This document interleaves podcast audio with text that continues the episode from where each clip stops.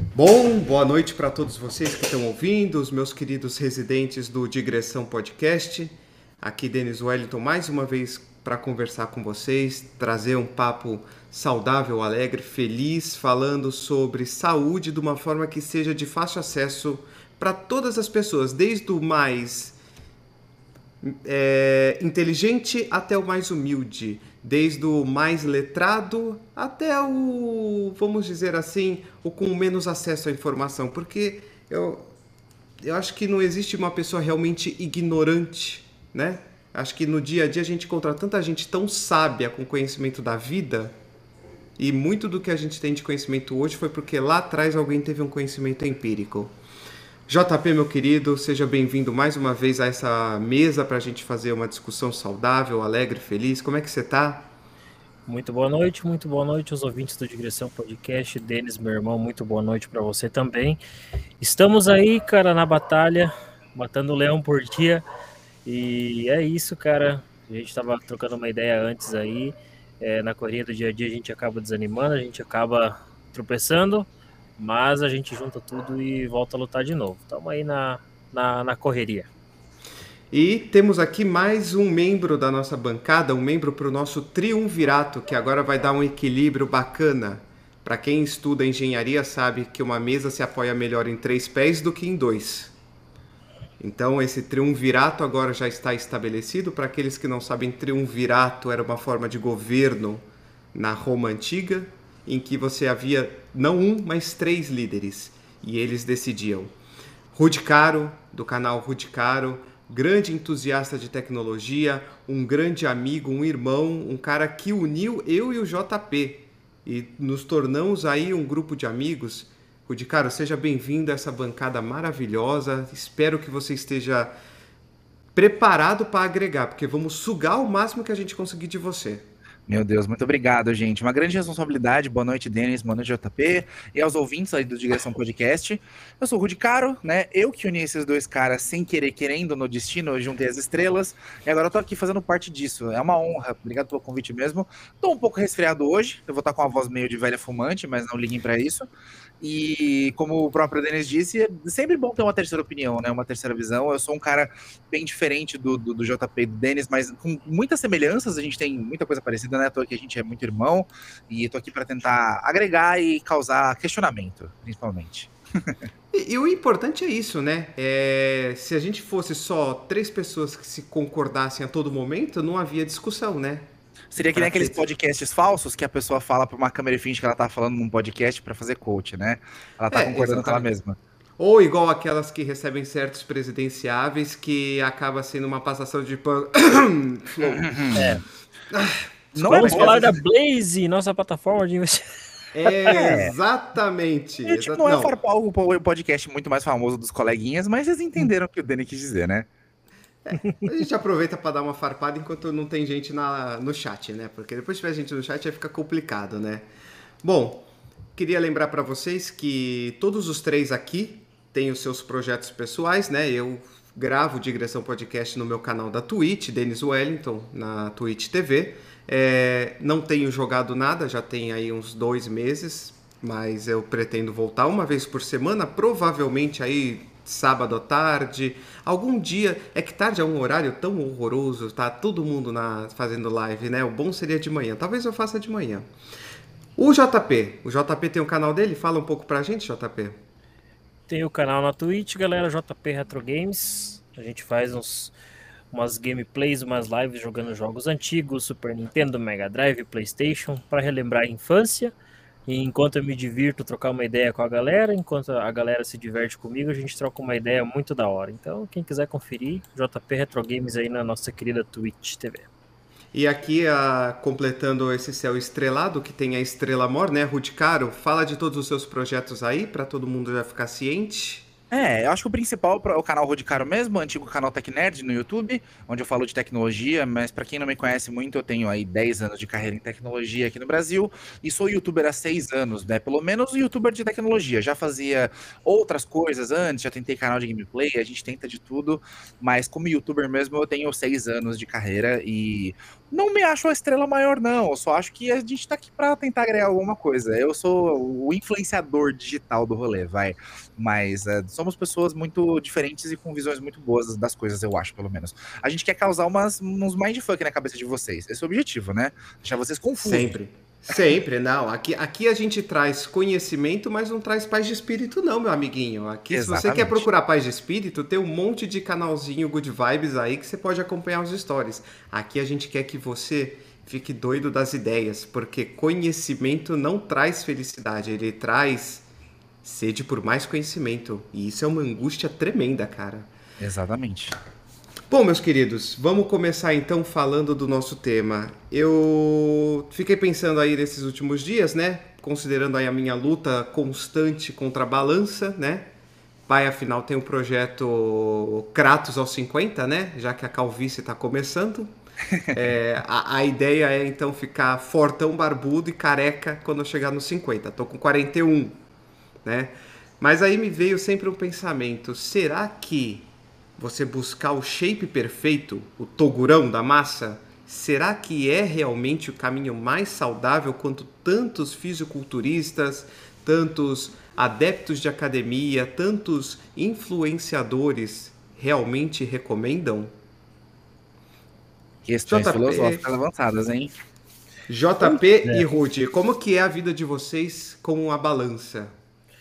Putz, cara, eu, eu sempre falo, comento com, com meus amigos aí. Quando eu subo na balança, é a mesma coisa de uma, de uma Ferrari. Você chega de 0 a 100 em poucos segundos, cara. Então, então é, é, uma, é uma luta, porque é difícil, cara. Ainda mais é, é, o Rude me entende. A gente que é meio gordinho, a gente. Meio? É.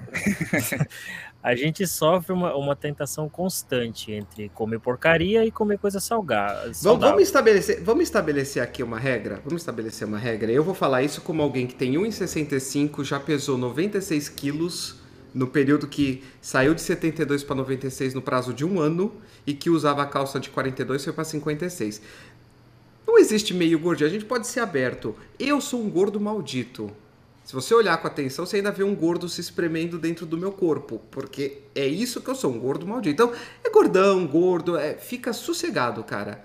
Meio gordinho, eu acho que já começa aí o problema, quando você cria um eufemismo, né? Ou você admite, realmente, eu estou acima do peso, ou eu não estou, né? Então, assim, não existe e não é nenhum problema, porque eu conheci pessoas extremamente felizes sendo gordas. Mas eu te cortei, meu jovem. Continua aí. Não, de boa. É, é, vamos dizer que eu sou gordo pra cacete, porque quem tá assistindo a live vê que eu não, eu não caibo direito nem dentro do quadradinho, que eu tô assim, ó, ocupando todo o espaço. Mas é, é uma luta constante, porque é, eu até achei engraçado. Esse tempo eu parei pra, pra analisar. Quando eu sofri meu acidente, que eu quebrei minha perna pouco tempo atrás, eu engordei pra caramba, cara. Eu fui lá pra. Fui lá pra 115, quase 120 quilos. Aí depois, com a fisioterapia, quando eu voltei a trabalhar e tal, entrei na empresa que eu tô hoje, o meu peso desceu. Desceu. Eu tava quase com 90 quilos de novo.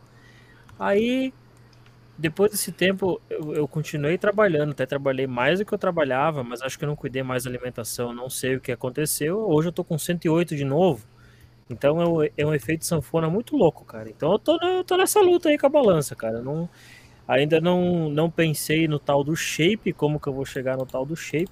Fico olhando o Toguro e fico em choque, porque o cara, ele é um, sei lá, ele é um, ele é um Smeagol bombado, não, sei bem como é que é o negócio do rolê do Toguro, mas eu acho muito foda, cara, as pessoas que conseguem manter um corpão da hora aí. Acho muito foda. Bom, e você, minha, Rudy? Da minha parte, eu, eu já tive uma outra visão sobre o assunto, mas acho que hoje, nesse exato momento, na data de hoje, dia 20, já estou gravando dia 31 do 8, de 2022. Hoje eu me sinto mais em paz com a balança. Eu já tive muitos conflitos com ela e já passei por todos os extremos, né? Eu já fui um cara muito magro, de pesar 75 quilos, e tem foto minha que eu era totalmente magro e sem nada de músculo. Eu já pesei 190 quilos recentemente, então já fui muito gordo, 190. O JP com 105, eu tava com 190, 189, quase 190. A minha sorte é que eu tenho 1,82m de altura e sempre tive muita massa muscular, né? E já tive no extremo do Toguro da balança. Eu também já fui muito bombado uma época. Eu tive minha época fitness e por 5, 6, 7 anos eu fui rato de academia. Então eu já tive muito, assim, muito bombado, fazia academia cinco vezes por semana. Eu acho que eu já vivi todos os extremos, do magrelo ao gordão e do bombado também. Por isso que hoje acho que eu tô eu consigo ficar um pouco mais em paz. E eu tenho uma visão, não sei se o Denis concorda, né, JP, mas eu quero compartilhar com vocês que eu tenho uma visão de que não existe ninguém gordo. A gente não é gordo, nós estamos gordos né? Tudo bem, a gente acha que tem aquela mentalidade e tal, mas eu não. Eu sei que a, a, embaixo dessa capa de gordura tem um cara magro que gosta de treinar, mas que não faz por preguiça, por displicência, por, sei lá, por, pelo, pela rotina maluca, por causa da depressão, por um monte de coisa. Mas embaixo dessa capa de gordura tem um cara saudável lá que tá retomando o gosto por isso, por treinar, por caminhar. Esses dias eu me peguei com a produção dando rolê na academia e fazendo meia hora de caminhada. Então, assim, embaixo do gordão tem um cara marombado, tem um cara saudável. É, por incrível que pareça. é, eu, assim, eu, eu, compartilho em parte da tua visão quando a gente vai encarar na situação do todo do ser humano, né? Ele, ele pode estar gordo, né? Mas como médico, eu, eu sempre levanto a seguinte questão: obesidade é uma doença, Sim. tá? Para as pessoas que vão me acusar de ser gordofóbico, me desculpe, eu não estou falando do cidadão gordo. Eu não tenho problema nenhum com uma pessoa que é obesa. Inclusive, de tempos em tempos eu fico estressado com o meu treinamento e eu falo, pô, por que, que eu não me vi satisfeito com um corpo mais obeso? A questão é que, em termos de saúde, obesidade é uma doença. Sim. E ela é uma doença porque ela é uma doença sindrômica. Ela não é simplesmente o sintoma estou obeso, é, o sintoma, é, é uma síndrome em que você tem um acúmulo de massa gordurosa, em que você tem danos a, a diversos órgãos como rins, coração, pulmões, é uma doença no sentido de que ela tem uma origem multifatorial que pode sim envolver uso de algumas medicações, uso de excesso de calorias, é, sedentarismo, um componente genético fortíssimo também, está se aprendendo que existe um componente genético que explicaria por que, certas pessoas conseguem fazer uma hiperalimentação e manter um peso dentro do normal, Tá? O metabolismo de gordura no corpo, que faz as dislipidemias, que são os índices de colesterol, triglicérides elevados no sangue. Então, eu acredito que obesidade é uma doença, mas o ser gordo é um estado momentâneo, porque você pode muito facilmente sair desse estado. O, o, e eu sair facilmente não é que será uma, uma coisa não trabalhosa, é facilmente no sentido de você muda a sua mentalidade e você muda o seu foco, né? Sim. Só que é... aí a gente. Pode falar. Não, eu acho uma coisa engraçada, Denis, porque depois de ter ficado muito gordo, eu acho que a gente acaba virando um pouco escravo do nosso corpo, né? O corpo do gordo vira uma prisão. Você fica, tipo, enjoado com as coisas, você não cabe na cadeira do avião, você começa a carregar esse peso monumental e a sua saúde começa a se deteriorar muito fácil.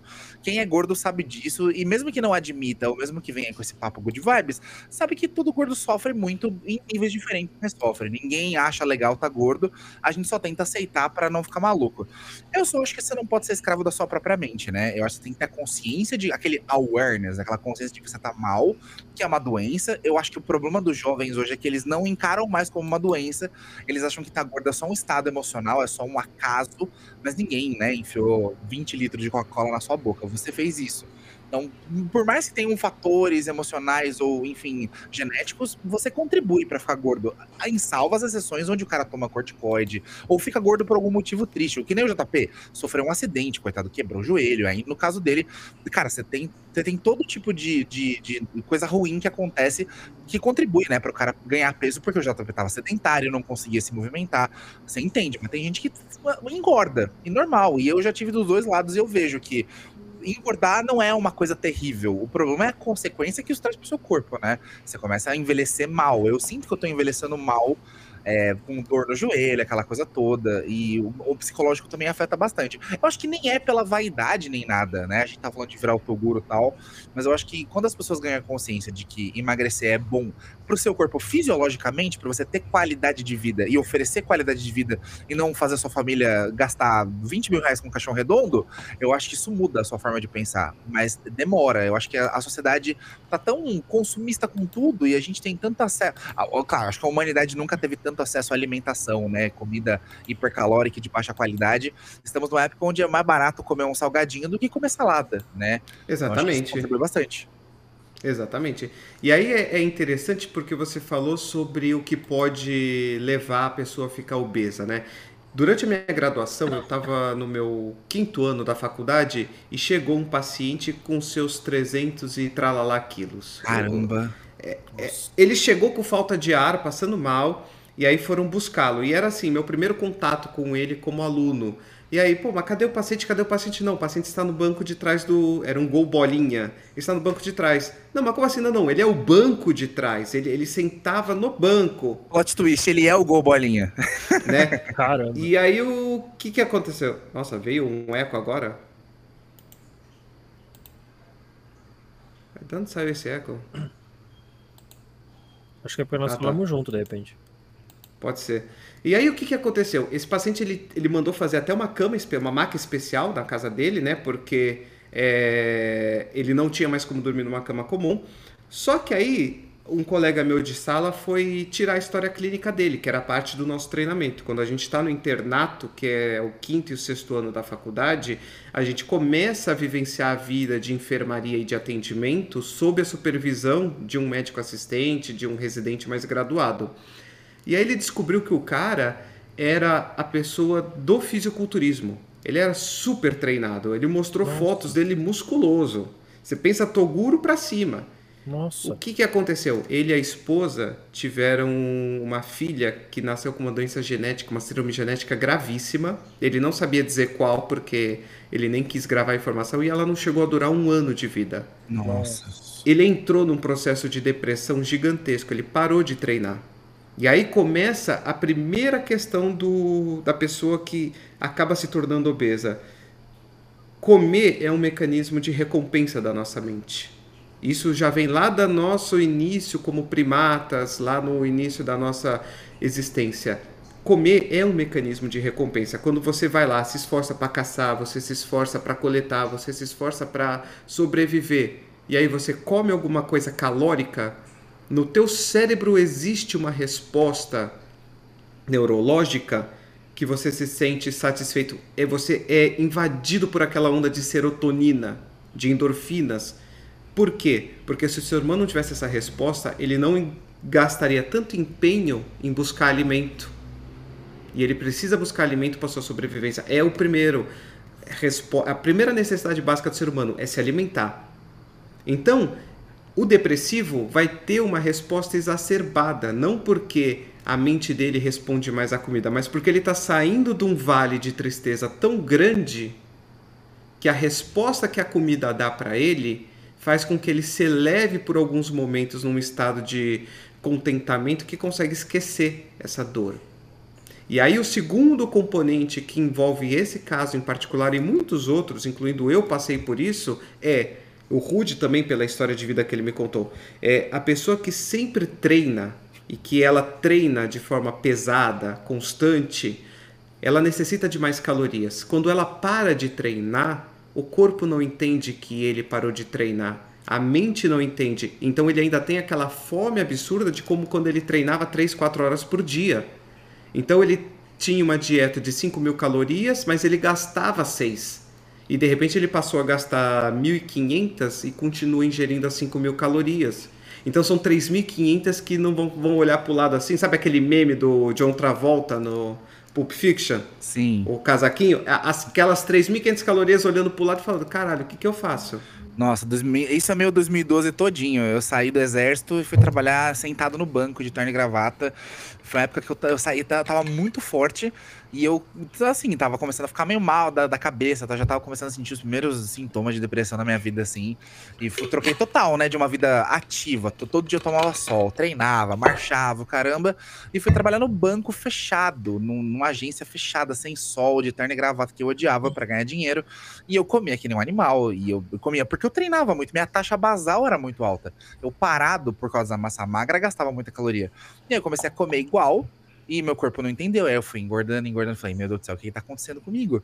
E é normal, você ainda tem, o seu cérebro se acostuma a comer muita caloria. Uma, eu, eu, vi isso recentemente, Denis, eu achei muito engraçado. Os lutadores de UFC, para eles perderem muito peso para fazer aquela pesagem, para eles caberem no peso da luta, eles passam, tipo assim, sei lá, um mês tomando 10 litros de água por dia.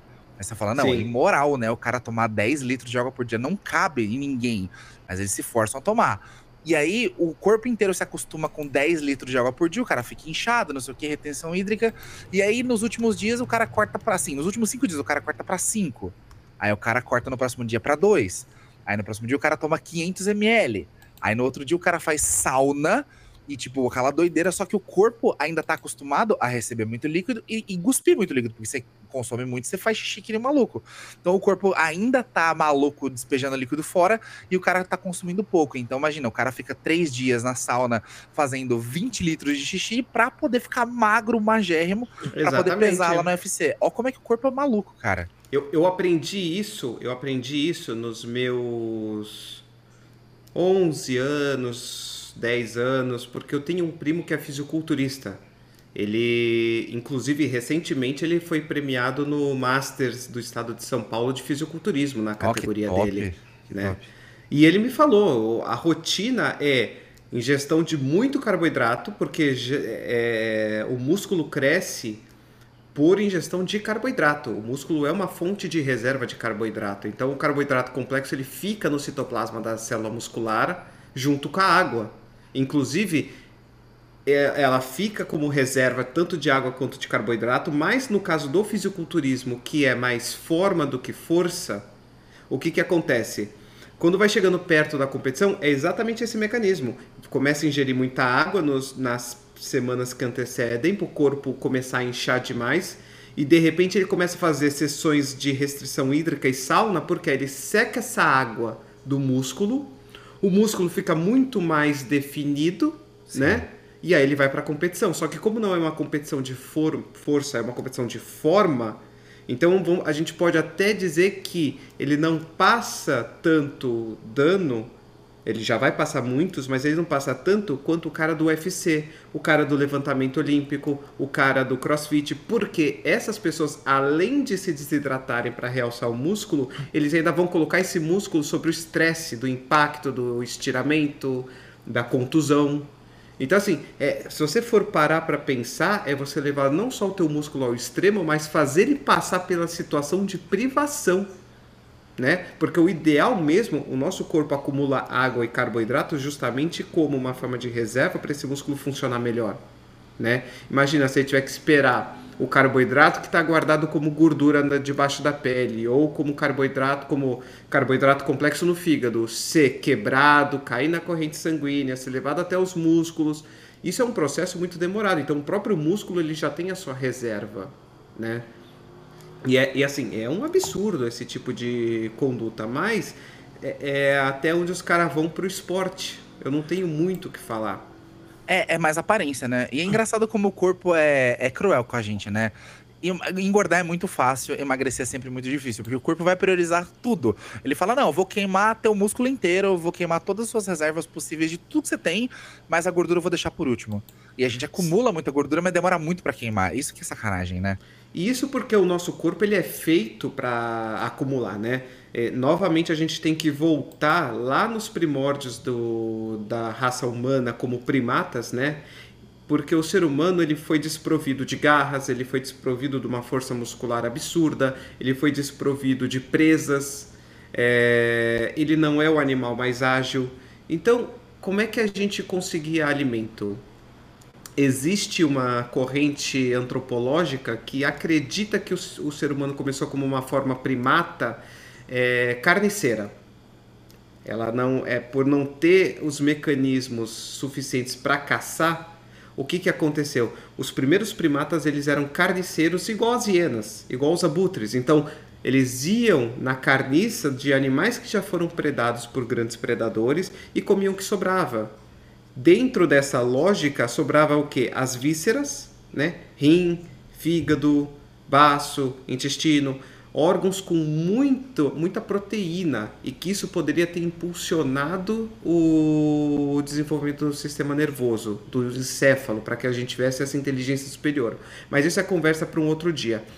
Só que o que acontece? Por a gente ser carniceiro e depois, quando a gente evolui um pouco mais, a gente passa a ser coletor, a gente não tinha a abundância de alimento. Então, o nosso corpo foi selecionado, evoluiu de uma forma em que a gente acumulasse o máximo possível. É uma das, vamos dizer assim, hipóteses porque existem certas raças humanas, né? Na verdade, a raça é só humana, mas vamos dizer assim, certos povos com glúteos tão avantajados ou que cresce uma barriga tão facilmente, porque são locais onde acumularia energia para os momentos de escassez. Por isso que ganhar peso é fácil e perder é difícil, né? É, o nosso corpo tem um mecanismo de defesa muito louco. Pra gente poder aguentar longos dias, né? O cara conseguia predar um bicho, caçar quando conseguia um bicho, comer o que tinha nas árvores, enfim, conseguia uma carcaça ali e passava 5, 6, 7, 8 dias nesse jejum forçado. E ficava dias andando até achar de novo um outro lugar com água, com um bicho morto. As viagens, a gente era muito nômade na época. Então, Sim. o nosso corpo ainda tem esse desse código genético maluco e que não faz sentido hoje, né? Mas acho que vai demorar muitas gerações e muitas centenas de milhares de anos aí para os nossos, nossos próximos do ser humano do futuro aí terem esse código de perder peso fácil, porque a gente ainda não tem. A gente mal perdeu os, os, os, os dentes lá de trás, o siso, né, que não serve para nada hoje sim, em dia, a gente mal sim. perdeu os sisos ainda. E, e, e, aí a gente começa a passar na evolução como sociedade por algumas fases, né? A gente, quando deixa de ser coletor e passa a ser agricultor, a gente começa a domesticar as plantas para que a gente possa cultivar, domesticar os animais para ter uma fonte de proteína, é, domesticar os peixes, é, a gente começa a ter facilidade de alimento. Só que o que acontece? É, a gente continua com esse genoma de acumuladores, a gente continua com a facilidade de acumular gordura, mas a nossa rotina continua trabalhosa. Por quê? O trabalho da lavoura é um trabalho demorado, é um trabalho cansativo, é um trabalho que demanda uma espera muito grande, porque você não planta a sementinha de feijão hoje e daqui a uma semana você está colhendo 50 favas de feijão. Isso leva às vezes uma temporada inteira. Para quem trabalha na agroindústria sabe que às vezes pô, você planta, faz o plantio, por exemplo, de cana de açúcar. A cana não vai crescer em um mês, dois meses. Às vezes você leva três, quatro meses para poder coletar essa cana. Então, ainda havia uma situação em que a gente demandava guardar um pouco mais de energia e, ao mesmo tempo, a gente estava gastando muito mais. Porque o que antes era, ah, eu vou sair para caçar agora, passou a todo dia você ter que ir lá levantar e capinar o terreno, arar a terra. Dentro dessa evolução, vamos agora dar um salto gigantesco. A gente começa a entrar numa era industrial em que os alimentos começam a serem industrializados, ou seja, começa a ter um processamento. E aí, por conta da gente nessa era industrial já ter passado por uma grande guerra, outros conflitos menores do que uma grande guerra, situações de seca, perda de lavoura, o que, que acontece? A, a indústria alimentícia foi atrás de meios de acumular o máximo de calorias no menor pacote possível. E é quando a gente começa a ver o boom de alimentos enlatados, alimentos industrializados, alimentos ultraprocessados, como é o caso de leite condensado, apresuntado, é, salsicha, linguiça, é, queijos super gordurosos, porque qual que era a ideia? A gente precisava evitar situações de desnutrição. O leite condensado é isso. É a ideia de você pegar um leite, adicionar açúcar, desidratá-lo até ele virar esse líquido denso, em que ele acumula muitas calorias. Por quê? Porque esse leite poderia ser esse leite condensado poderia ser diluído com água e virar uma fonte de nutrição para povos que estavam passando por dificuldades na guerra. Entendeu? Para ir chegar o gordinho hoje e na, na dispensa da mãe furar a lata de leite condensado e ficar tomando puro. Ai, que saudade de fazer isso. Quando, quando meu, meu intestino ainda aguentava isso aí, Denis. Essa é a minha história de criança. Leite condensado é maravilhoso, né? Quem diria que a gente ia ter um presidente que compra um milhão de latas e não divide com ninguém? Que vacilo. É, eu fiz isso semana passada. Hum.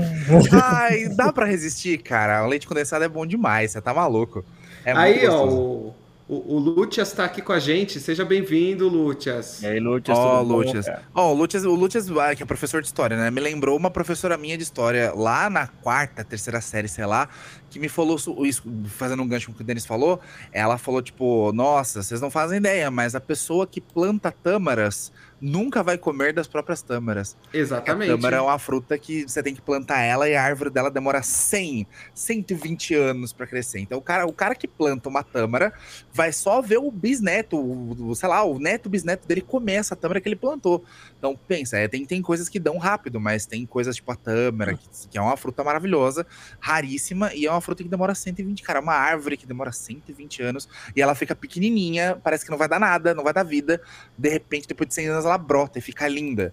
Assim, é, a natureza opera por meios muito misteriosos, né? Isso é muito louco. E uma coisa interessante que antes o Rudy estava falando da, do nosso período de adaptação, né? De, da gente passar, quando a gente era caçador, de passar muitos períodos sem poder se alimentar e tal, que hoje em dia a realidade é completamente diferente. A gente vê isso hoje naquela, naquela série Largados e Pelados da Discovery. Eles pegam um um casal aleatório lá, duas pessoas, jogam no meio da, da floresta lá para ele se virar. Bagulho muito primitivo. Ele só tem uma GoPro lá para documentar e tem uma equipe médica posta, mas eles não, pode, não podem ajudar em nada. Então lá, lá tem tipo um índice, uma pontuação de. Como é que é? é habilidade de sobrevivência primitiva, alguma coisa assim. E daí você tem que passar 21 dias no meio de uma mata fechada, se virando por conta. E para você, no final, da, no final da experiência, eles te dão uma nota de como é que é a tua habilidade de sobrevivência primitiva. Então a gente vê como é que é o sofrimento da pessoa, né, cara? Que nem você pode estar tá ali, você pode estar tá ali fazer 20 anos de academia, pode ser militar e o caramba, mas você tem suas comodidades, né, cara? Você precisa se alimentar, você vai lá, abre a geladeira e come, você assa uma carne, vai lá e come, né? Não é, é dif completamente diferente de você ter que caçar.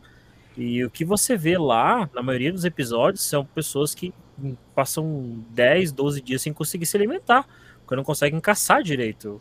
É, tenta pescar, tenta matar algum bicho e não consegue.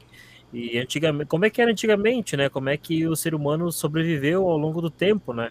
É que a gente era predominante na habilidade da caça e a gente acabou perdendo essa habilidade, né?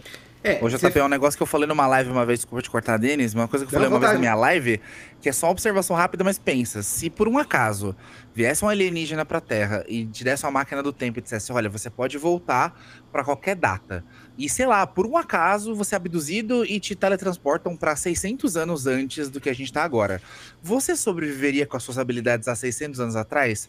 Porque eu, como youtuber, morri em cinco dias, com certeza. Porque eu, na, hoje, no mundo moderno, eu sei fazer coisas de internet. Meu trabalho todo, minha forma de sobrevivência é na internet. Você conseguiria fazer o, o seu trabalho há 600 anos atrás? Eu acho que ninguém faria. Hoje, sei lá, 1% da humanidade sobreviveria se voltasse 600 anos atrás. A gente, há muitos anos atrás, sabia derrubar uma árvore, fazer uma casa. Qualquer criança sabia usar um machado. Hoje a gente não sobreviveria. Tipo, fica aí a, a crítica social foda, né? Eu, eu na, na antiga casa que eu morei em Ribeirão Preto, quem fez o jardim da frente da casa fui eu. E eu vou dizer para vocês, é um trabalho desgraçado de difícil hoje em dia. Porque você não. Você fala, ah, é só pegar uma enxada. Eu levei exatos dois meses para tirar uma beiradinha de 15 centímetros de grama de largura na, no canteirinho quadrado que devia ter o quê? Uns 3 por 3 de quadrado, sabe? É muito difícil, muito. Agora imagina você ter que ir para cultivar sua própria comida. Então é exatamente o que você falou, Rudy qualquer um de nós que voltasse não ia conseguir fazer o trabalho daquela época. Talvez assim, vai, salvo raríssimas exceções. Por exemplo, se falar, ah, e o seu trabalho como médico, Denis? Cara, a primeira coisa que aconteceu ia ser queimado igual bruxo. Sim. Eu ia estar tá em conluio com o demônio, eu ia ser queimado, porque não tem jeito, porque eu ia. É, não, porque os. Porque naquela época, qual que era a crença? Que eram os humores que estavam desregulados. Eu ia falar, não, não, isso aqui é uma infecção bacteriana, tem que lavar com água e sabão. Eles iam virar a cara assim para mim olhar. Sabão. Bruxa! Ma... Bruxa, exatamente. Queime! Aquela cena clássica do Monty Python e o cálice sagrado. Mergulhe no rio. Se ele pesar o mesmo que um pato, é uma bruxa. Clássico. Clássico, o Monty Python é muito bom, cara. E tá vendo, mesmo você médico, que é uma das profissões mais antigas da humanidade, você não ia conseguir fazer seu trabalho 100%, porque o que você ia fazer? Você não ia ter bisturi, você não ia ter os, as ferramentas médicas, você ia fazer o básico, ia, sei lá, Exatamente. talvez conseguir dar uma sutura em alguém, e é isso, não ia ter penicilina, não ia ter, tipo, nada de remédio para tratar ninguém. Então, imagina, a nós seres humanos modernos, acostumados com toda a modernidade e comodidade, a gente ia morrer muito rápido, cara. Pra você ver como a gente evoluiu. A nossa expectativa de vida é tipo 35 anos. Aqui, Olha quanta galera vive hoje. O nosso historiador de plantão dando validação no que eu falei. Éramos meio carniceiros há muito tempo atrás. E aí embaixo ele fala, tipo hiena, se não estou viajando muito. Sim, a gente comentou bem no comecinho. É, ou seja, é, a questão é exatamente essa. É, você vê, temos um historiador atestando um conhecimento que eu trouxe que poderia muito bem ser questionado, porque, porra, você, da onde você tirou isso daí? Tirou, tirou vozes da cabeça? Não, é, é, é porque eu gosto desse assunto, né? Eu gosto de entender da onde a raça humana veio para eu saber como cuidar dela e saber para onde ela vai. Então, assim, é, muito obrigado, Lúcias. Você ajudou pra cacete pra comprovar, já que você é o nosso historiador de plantão. E eu sei que é só uma teoria, né? Não é, não é algo firmado, porque afinal a história mesmo só começa no momento que o ser humano sabe desenvolver a escrita, né? E o que a gente sabe desse período pregresso são suposições. Agora, o JP falou um negócio que é muito importante, né? Hoje é muito fácil a gente conseguir alimento. Mas existem outras comodidades, porque o que acontece? A revolução industrial traz uma outra vertente também para a sociedade, que é o que? A mecanização da produção, a mecanização dos meios de transporte, é, a vida cotidiana passou a ser uma vida, entre aspas, mais preguiçosa. O ser humano ele passa a ter um transporte que o leva de um ponto A até o ponto B, viagens que antes levavam dois, três, quatro dias passa a levar quatro horas, cinco horas. É, os alimentos passam a ser mais calóricos, então a gente está gastando menos e consumindo mais. E isso só foi progredindo até os tempos atuais, porque hoje você pega um lanche do McDonald's, por exemplo, o McDonald's eu sei que nunca vai patrocinar a gente, então vamos queimar um patrocinador provável, é, um, um cheeseburger pequenininho com uma batata frita, você já tem ali 900 calorias, sabe? Para você sentar durante seis horas na frente de um computador e fazer o seu serviço. E aqui nós três temos essa, essa dificuldade. Talvez o JP não, porque como ele trabalha numa indústria de móvel, ele ainda tem mais esforço físico do que eu e o Rude juntos. Sim. Né? E aí o que, que acontece? Dentro dessa sociedade, a gente começou a buscar, não, porque a gente precisa da forma física, a gente precisa ser mais saudável. E aí a gente começou a buscar o quê? Meios de nos exercitarmos. Ou seja, estamos tentando compensar as 10 horas diárias de atividade física que a gente fazia há 1500 anos atrás, hoje, fazendo o quê?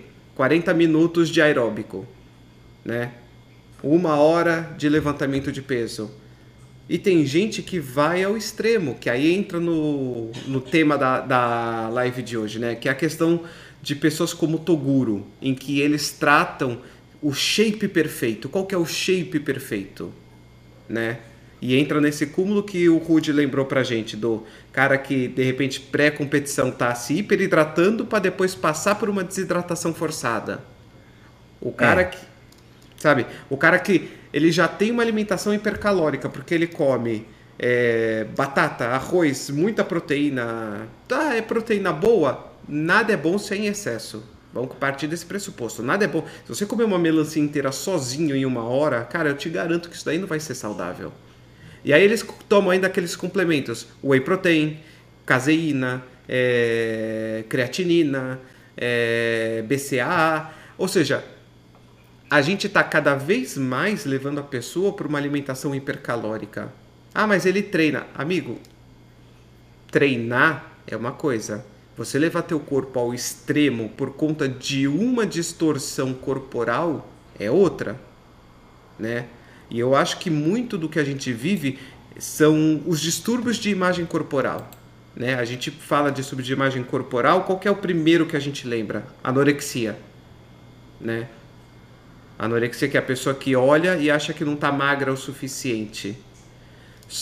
Isso já leva a pessoa a síndromes bulímicas, ela vomita depois de fazer uma hiperalimentação, ou a pessoa simplesmente não come mais, a pessoa passa a nem ingerir líquidos. Aí a gente tem a vigorexia, a pessoa que não se acha tão musculosa que muitas das pessoas, como Toguro, como a Graciane Barbosa, que se olham e não se acham que estão no seu máximo de força. Eles têm aquele corpo trincado, sabe, hipertrofiado e eles acham, nossa, eu não estou forte o suficiente. E hoje há também quem levante a existência da fatorexia ou gordorexia, a pessoa que se olha e não se vê tão gorda e fala: ah, eu tô ótimo assim. Vou pedir mais uns 14 Burger King e tá top. Exatamente. E a, a, gente brinca da questão dos 14 Burger King, mas é a pessoa que o médico vai chegar e falar: não, mas seu João, você já tá com seus 250 quilos, o teu coração já não tá aguentando. Imagina, doutor, isso aí é gordofobia. Eu estou ótimo do jeito que eu estou. Meu pai pesava 330 e viveu até os 80 anos, saudável comendo torresmo. Ah, essa é a coisa mais clássica. As pessoas acham que só porque seu corpo é muito adaptável e vai aguentando os abusos, é uma coisa normal, né? Tipo, tá de boa, vamos abusar do corpo e não tem problema. Isso me faz lembrar, Denis, que, que quando eu era adolescente, eu fiquei com uma, uma garota modelo, né, no meu colégio.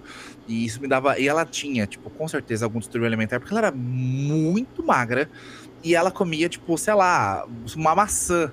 E ela se recusava a comer a comida da escola, a gente no ensino médio. E ela já era modelo, já fazia vários trabalhos e tal. E era muito magra, de você segurar e você sentir todo, você contar as costelas como se fosse um piano, sabe? Era assustador, tadinha. E ela comia uma maçã, comia, sei lá, uma barrinha de cereal e já ficava enjoada. E ela tava naquela constante luta para ser magra, magra, magérrima, porque a indústria pedia isso. E aí, tipo, as pessoas que trabalham na indústria forçavam ela a ser magra. E ela até falava: Nossa, meu agente diz que eu tô engordando. Disse: Você tá maluca? Você não tem nada, mas deve ter 1% de gordura. Braço fino, tudo fininho, ou aquele rosto cavado. E ela só tinha 17 anos, tadinha. E ela ficava totalmente complexada com isso, de ser magérrima pra estar tá bem na foto, pra tirar uma foto. Então ela fazia essa preparação muito louca também, quando tinha um desfile, quando ela tinha alguma marca, alguma marca aqui em São Paulo lançando alguma roupa e ela tinha que fazer foto ou desfilar. E, esse vai pro o lado extremo, né? Ela não é uma fisiculturista. Quer dizer, ela é, ela cultua o próprio físico, sim, na sim. teoria. Só que ela cultua o físico magérrimo, que também não é nada saudável, né? A pessoa precisa ter um mínimo ali de nutrientes no corpo. Imagina você viver dois dias com uma maçã e ainda achar que tá cheia. Tipo assim, a, a, a, disforia era tanta que ela comia uma maçã e ficava tipo, nossa, tô cheia, vontade de vomitar. E eu, meu, para com isso. Só que assim, não sei como ela tá hoje, perdi contato, era só o namorico de ensino médio. Mas imagina o quanto, o quanto é maluco, né? O quanto a, a, a, mídia, toda a mídia não, não tem padrões, né? E não força as pessoas a terem padrões. E não é que ninguém empurra uma arma na sua cara e fala seja gordo ou seja magro. Mas as pessoas mais bem-sucedidas e felizes ao seu redor são aquelas pessoas fitness que estão lá, oh, nossa, preciso ser foda, preciso ser o Toguro, preciso ser forte. E vocês estão falando muito do Toguro, mas nem o Toguro é um grande exemplo, né? Porque ele já deu uma debandada do ramo fitness. Sim, ele já não é só 100% exatamente. fitness agora. Exatamente. Tem outros exemplos mais assustadores. A Graciane Barbosa que você citou, Denis, é um exemplo. Ela é um exemplo ela... assustador. Tenho medo dela. É que, é que ela, ela já chegou num patamar, ela já chegou num patamar que, que assim, é, a gente está falando Miss Universo, né? Porque a gente tem que lembrar que é, não é Miss Universo. Outro dia eu falei para minha esposa Miss Universo, mas na verdade é Miss Olímpia. É o Mister, Mister e Miss Olímpia, é isso? É, porque Miss Universo é, é a de modelos, né? Esse é o, a Miss Olímpia e Mister Olímpia.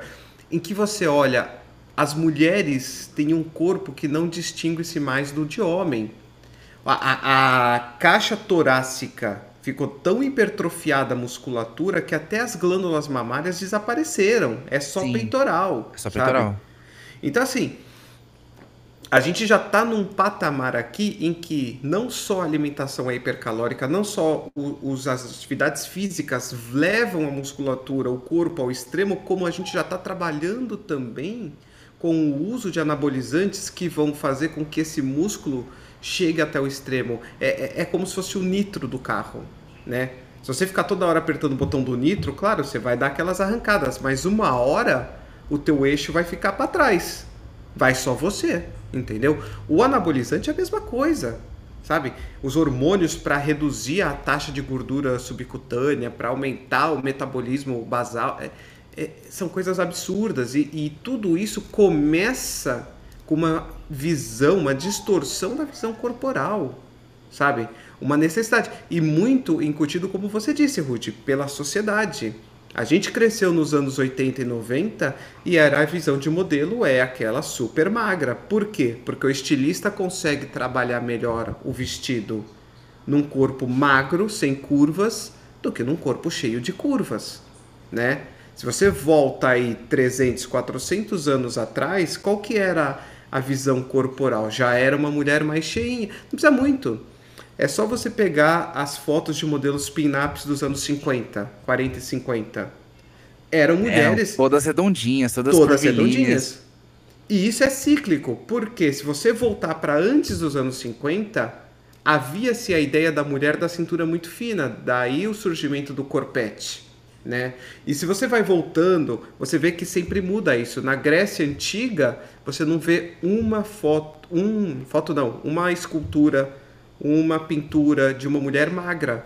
Todas elas são mais rechonchudas, são mais curvilíneas, né?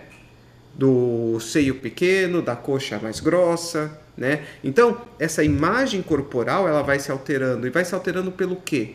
pelo que a mídia está apresentando para a gente, pelo que a sociedade encara como bonito. Hoje a gente já está passando por um momento de transição. Por quê? A gente saiu dessa imagem da modelo dos anos 90 para aquela imagem curvilínea da dançarina, né? Porque a gente tem que pensar em comunidade Brasil, né? Se você muda de país, isso já muda completamente diferente. Por exemplo, você vai para povos africanos em que eles passaram por grandes fomes, a mulher bonita é a mulher obesa. Porque ela tem fartura, porque Exatamente. ela pode parir filhos de uma forma mais fácil, que ela é a, a parideira mãezona. Porque ela vem de uma família rica que consegue manter ela nutrida, entendeu?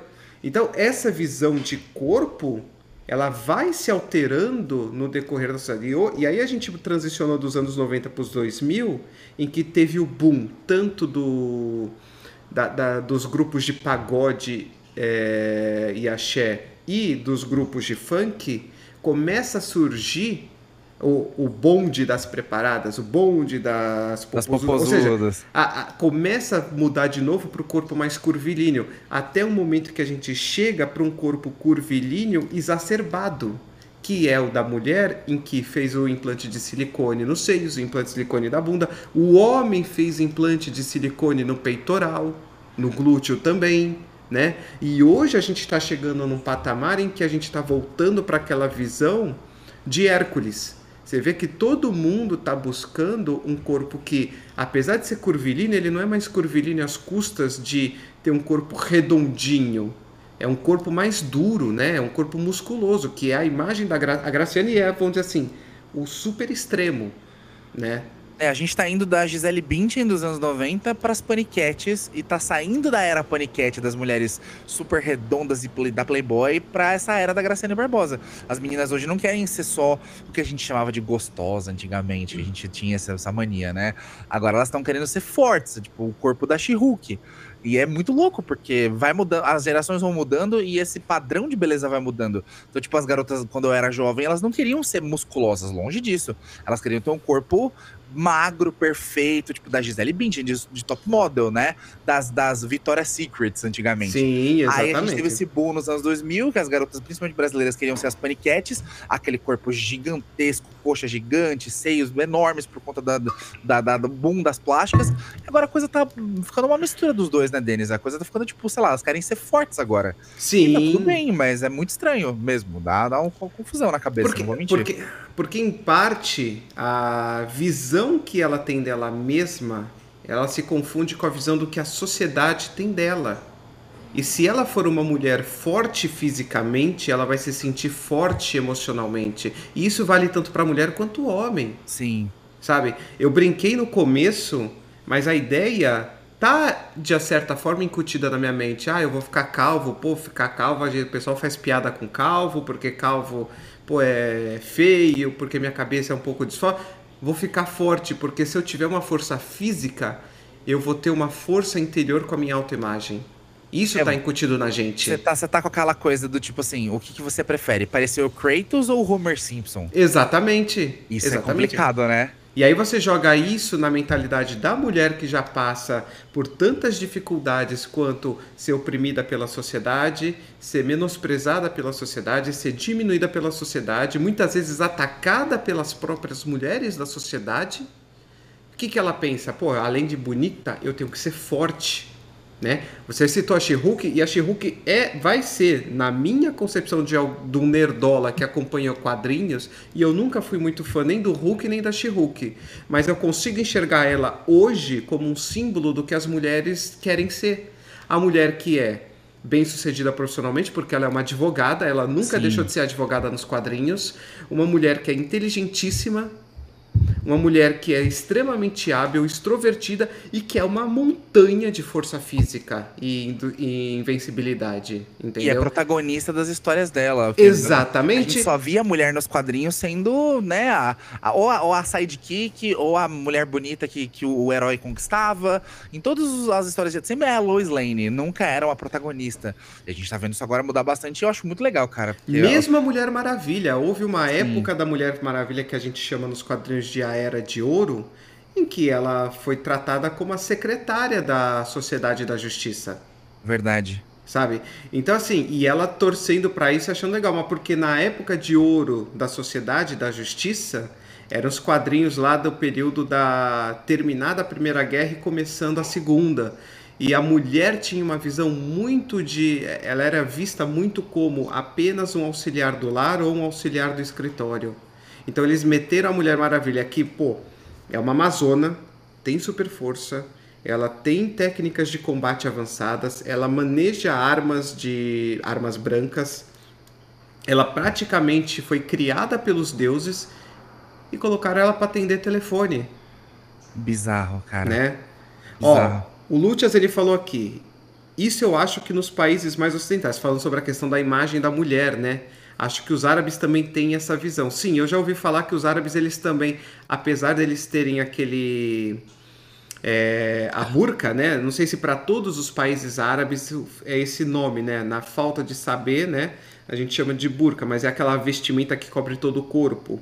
É, eles têm essa necessidade de uma mulher mais curvilínea mesmo, tá? Tanto que é, era muito comum, se eu não me engano, nos anos 2000, foi até tema de uma novela, a ideia da mulher que vai visitar a Turquia, que vai visitar é, o Iraque, o Irã e acabava sendo sequestrada, uma brasileira, uma af africana, sabe? Acabava sendo sequestrada. Ainda mais quando era uma mulher que era curvilínea, branca, loira, de olho azul, ela era muito alvo. É, tinha essa mítica que deve ter surgido por conta de realmente haver um tráfico de mulheres né, naquela fase. E mas é, é exatamente quando você vai, por exemplo, para povos orientais, a ideia é completamente diferente. E a gente consegue ver isso com a, as idols, né, do Japão, da China, da Coreia. Por exemplo, na, no Japão é muito comum não se fazer a correção dentária. Acha-se bonito aqueles dentes encavalados. O que era bem clássico dos anos 80 e que as pessoas não tinham preocupação. É aquele dente de fumante, né? É. Aqui no Brasil o pessoal usa o dente do Casemiro, dente branco de Mentex. É Sim. É clássico aqui no Brasil. E o Lúcio comentou um negócio perfeito. A novela O Clone e A Caminho das Índias retrataram o mesmo assunto nos anos 2000. Brasileiras que eram sequestradas lá para o Oriente Médio porque elas eram muito bonitas e tinham um corpo brutalmente grande, assim, tipo, gostosa pra caramba. E elas eram, elas começaram a virar um padrão pro, pros homens árabes. E as árabes não tinham essa, esse corpo por natureza, eram raras as que tinham. E vou te falar outra coisa mais aleatória. Eu venho, eu, eu acompanho muito os chineses porque eu trabalho diretamente, né, com o YouTube, com tecnologia. Eu acompanho muito chinês. Eu tenho contato com chineses há muitos anos. E eu acompanho bastante influenciadores chineses e pessoas que trabalham em, em lojas, tipo AliExpress, essas coisas, por conta do meu trabalho, né? E uhum. fiz muitos amigos ao longo do caminho. E tem um movimento, Denis e JP, que tá nascendo, é, é o um movimento das, das modelos chinesas que estão virando paniquetes. Parece que elas estão importando o nosso modelo de padrão de beleza que a gente tinha costumes nos anos 2000. E agora, tipo, por, por chegar essas coisas de, sei lá, produtos avançados, whey protein, por chegar esses produtos mais maromba lá na, na na Ásia, que era uma coisa que não tinha muito eles não tinham muito acesso, tem um monte de modelo chinesa, principalmente, com corpos descomunais, que como a gente via as paniquetes do pânico, sabe? Aqueles Sim. corpos absurdos. Então, a, a, essa época maromba não chegou lá ainda, mas parece um déjà vu. Parece que as chinesas estão focando muito em malhar para ficar gigante e fazer plástica, botar silicone em tudo. E elas estão importando o que era um padrão de beleza até já batido no Brasil. Pra você ver como o relógio do mundo é muito estranho, né? O mundo pensa muito diferente. E o Japão, como você citou, ainda o padrão de beleza japonês ainda é aquela mulher magrinha, pequenininha, que fuma, inclusive, que a gente aqui no Brasil vê mulher que fuma e fala, ai, que nojo, né? A gente já abomina o, o, cigarro. E lá não. Então eles ainda estão meio parados nos anos 80. É muito doido isso, eles ainda estão meio congelados nos anos 80.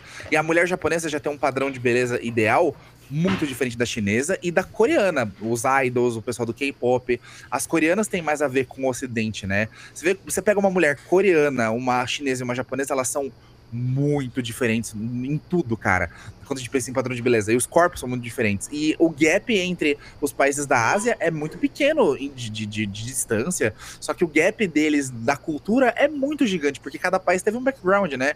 A Sim. Coreia do Sul passou por absurdos na guerra, passou por muita coisa, foi escravizada pelo Japão. A China teve um boom recentemente e tá começando a ter acesso às coisas do capitalismo mais agora. O Japão já tem essa cultura há muito mais tempo, vem de outra pegada, passou por esse negócio que a Coreia passou também lá nos anos 40, 30 30. Então, cara, é muito louco. Você cruza quilômetros e o mundo já muda muito, né? É que a gente tem que ainda lembrar uma outra coisa, né? O Japão não passa por isso porque o Japão é um país pequeno. Então, ainda que houvessem pequenos shogunatos, o, o, povo japonês compartilha de uma genética muito semelhante tanto no norte quanto no sul. Mas quando a gente pega a Coreia, que era uma coisa única e depois dividiu, a China, que é um país quase continental, na verdade, eles são a fusão de, de grandes reinos. Não eram pequenos reinos, eram grandes reinos que acabaram se unificando e formando um país. Sim. Então, quando você olha a chinesa, que está ali na pontinha, cruzando para quase Taiwan, ela é muito diferente da chinesa que está liberando o Tibete. Porque a, o próprio, a própria genética desses povos é muito diferente. E aí a imagem cultural que eles têm também é muito diferente, né?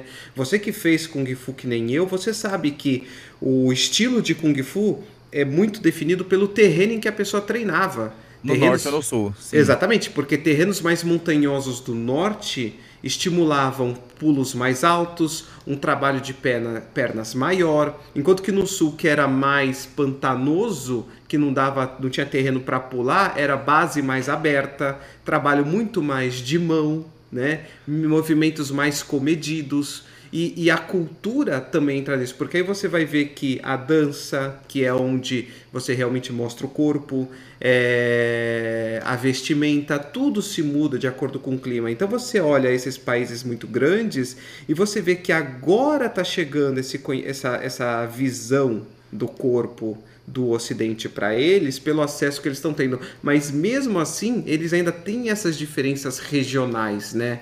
Porque você citou a Coreia e olha, a mulher coreana ela está se adaptando a uma visão para o Ocidente. Sim. Ela está querendo vender a imagem dela não só mais só para a Coreia, porque o coreano, o homem, é atraído por essa visão ocidental, mas você vê que os homens coreanos eles ainda se mantêm fiéis à imagem de identidade deles, porque aí já é o inverso as ocidentais preferem hoje em dia o coreano que é aquele moço mais andrógeno, magrinho, né?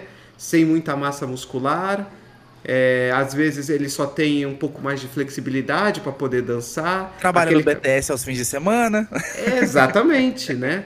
E aí você olha, pô, é, é, é engraçado que o jovem de hoje está buscando essa estética masculina de lá, mas a estética feminina tá batendo com a daqui.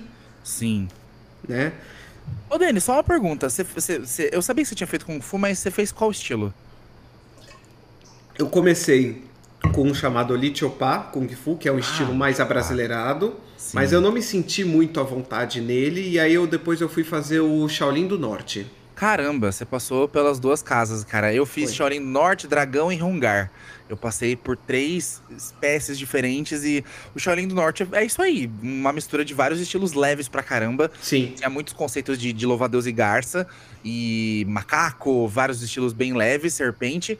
E eu fiz rungar muito tempo, então, tipo, era uma base muito pesada. Sim. Era um negócio quase com a bunda no chão, uma é, postura de cavalo e golpes muito fortes. E você vê que a vestimenta do norte é super longa, as mangas longas, tipo, bem Bruce Lee, né? As mangas longas com a, a manga branca, aquela coisa bem bordadinha. E o Kung Fu do Sul, é totalmente, né? Como o sul da China é mais quente, é, aquela camisa regata, os facões, bem aquela Sim. coisa agro, do agro, né, chinês. Cara, que saudade, velho. Que Inclusive, era muito, é muito comum você observar que as vestimentas dos lutadores do sul, que não tem muita ligação monástica, tem muito mais uso de arma, tem muito uso de adereço, aquelas é, aquelas munhequeiras metálicas, né, que ajuda Sim. a fortalecer o punho, né? Enquanto que no norte, que é onde tinha ali mais monastérios, onde tinha mais templos, mais ligado aos Shaolins mesmo. Era muito mais comum não só as roupas compridas, como também roupas mais esvoaçantes que escondiam os golpes, né?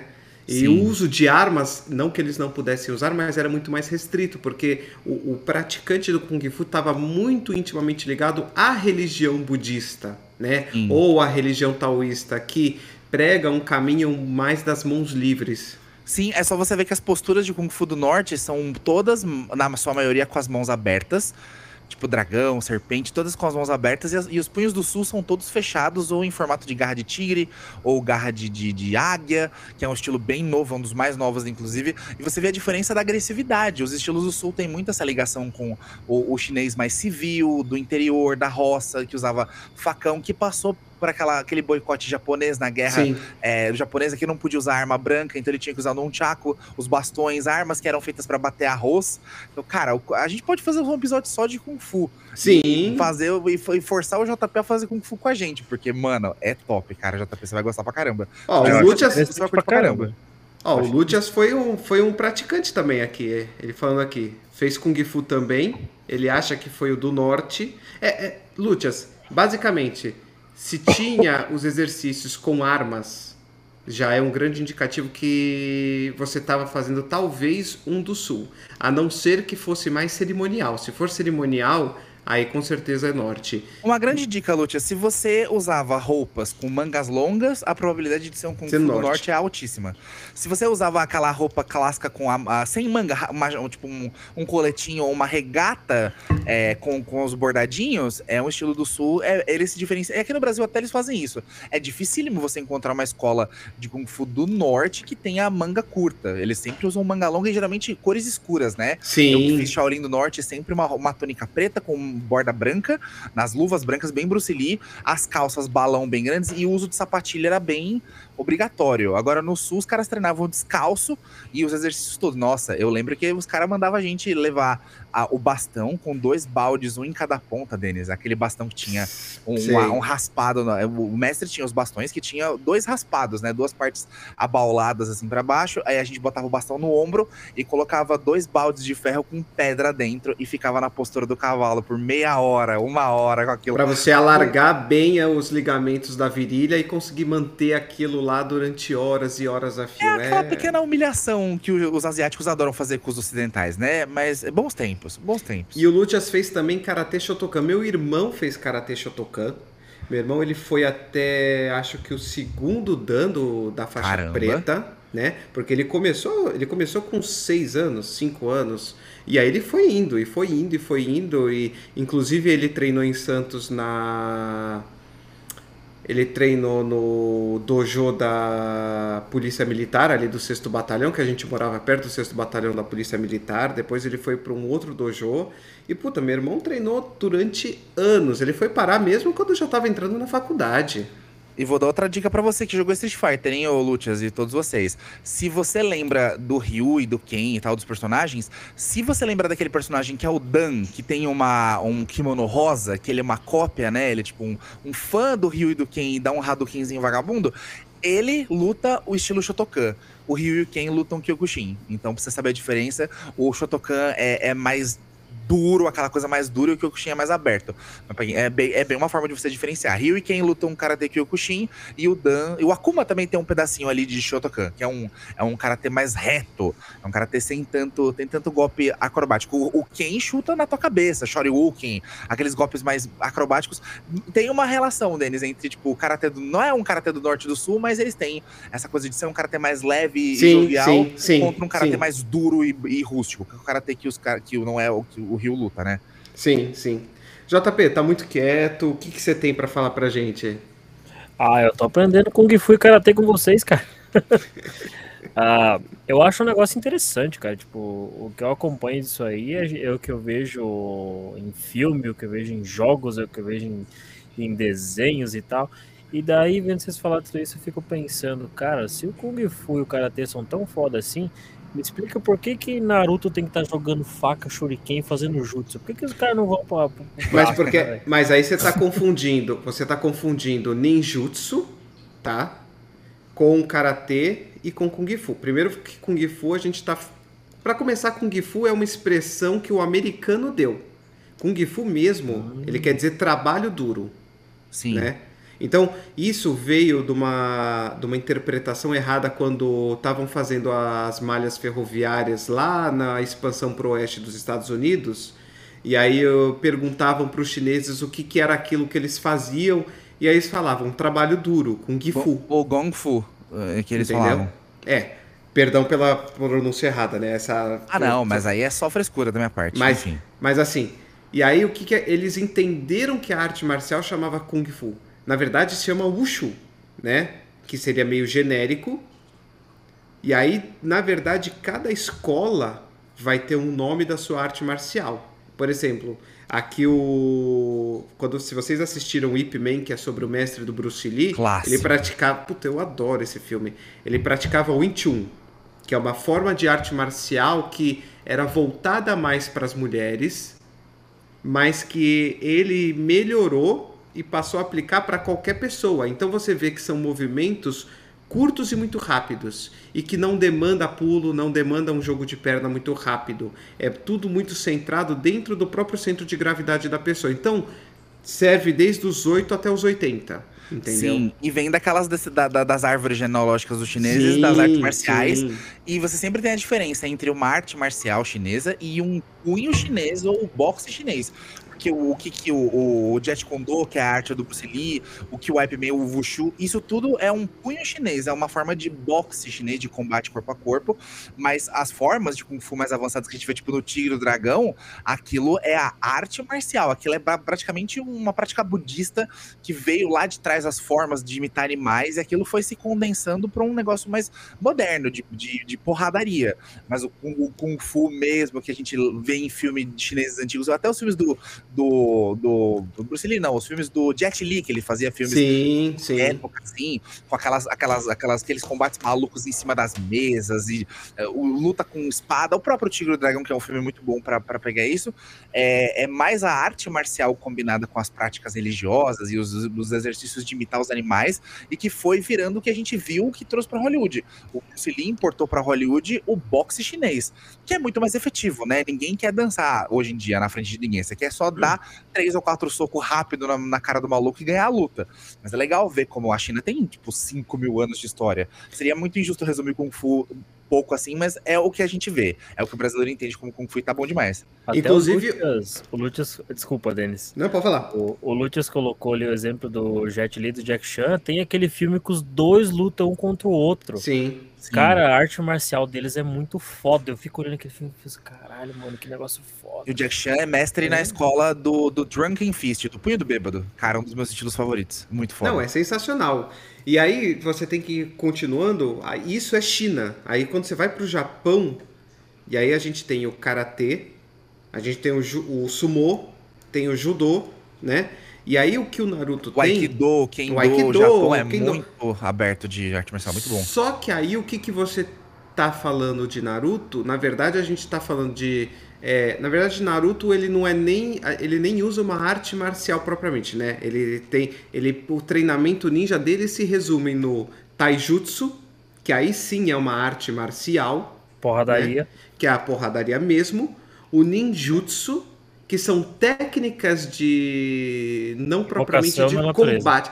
É, não é nem isso. Se você for ver o ninjutsu de verdade, são técnicas vai fazendo uma adaptação muito grosseira e aqueles que são praticantes eu peço desculpa, mas são técnicas de assassinato e de espionagem, tá? Então é, é o, é o uso espionagem, do... assassinato, evasão é, e tudo tudo que envolve que é aquela visão o inimigo que é aquela visão mais tradicional, que é aquela roupinha preta com os, só os olhos de fora, e aí são métodos de matar silenciosamente. Então você anda pelas sombras, você usa kunai porque é uma arma branca muito leve, você usa a Shuriken. É claro que o Naruto, por ser mais fantasioso, a Shuriken tem quase dois metros de, de eixo a eixo, entendeu? Só e que vira normalmente... três shurikens quando abre, é, exatamente. vira ninja, é mas, por, mas, por exemplo, a ideia de é, se transformar num toco de árvore era a ideia da camuflagem.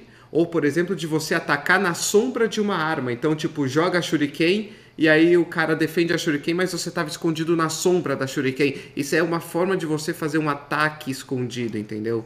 Então, o Naruto é completamente diferente. Ele é uma fantasia do que realmente existia. Por exemplo. É, e, também o Naruto ali, ele leva, você vê lá, o ninjutsu, o cara faz uma posição de mão e invoca um paredão de água. Só que, tipo, se, o foto do Naruto é isso, são 500 episódios até o fim do Shippuden, e tu, tu vai ver a essência do anime lá pelo final, mais ou menos.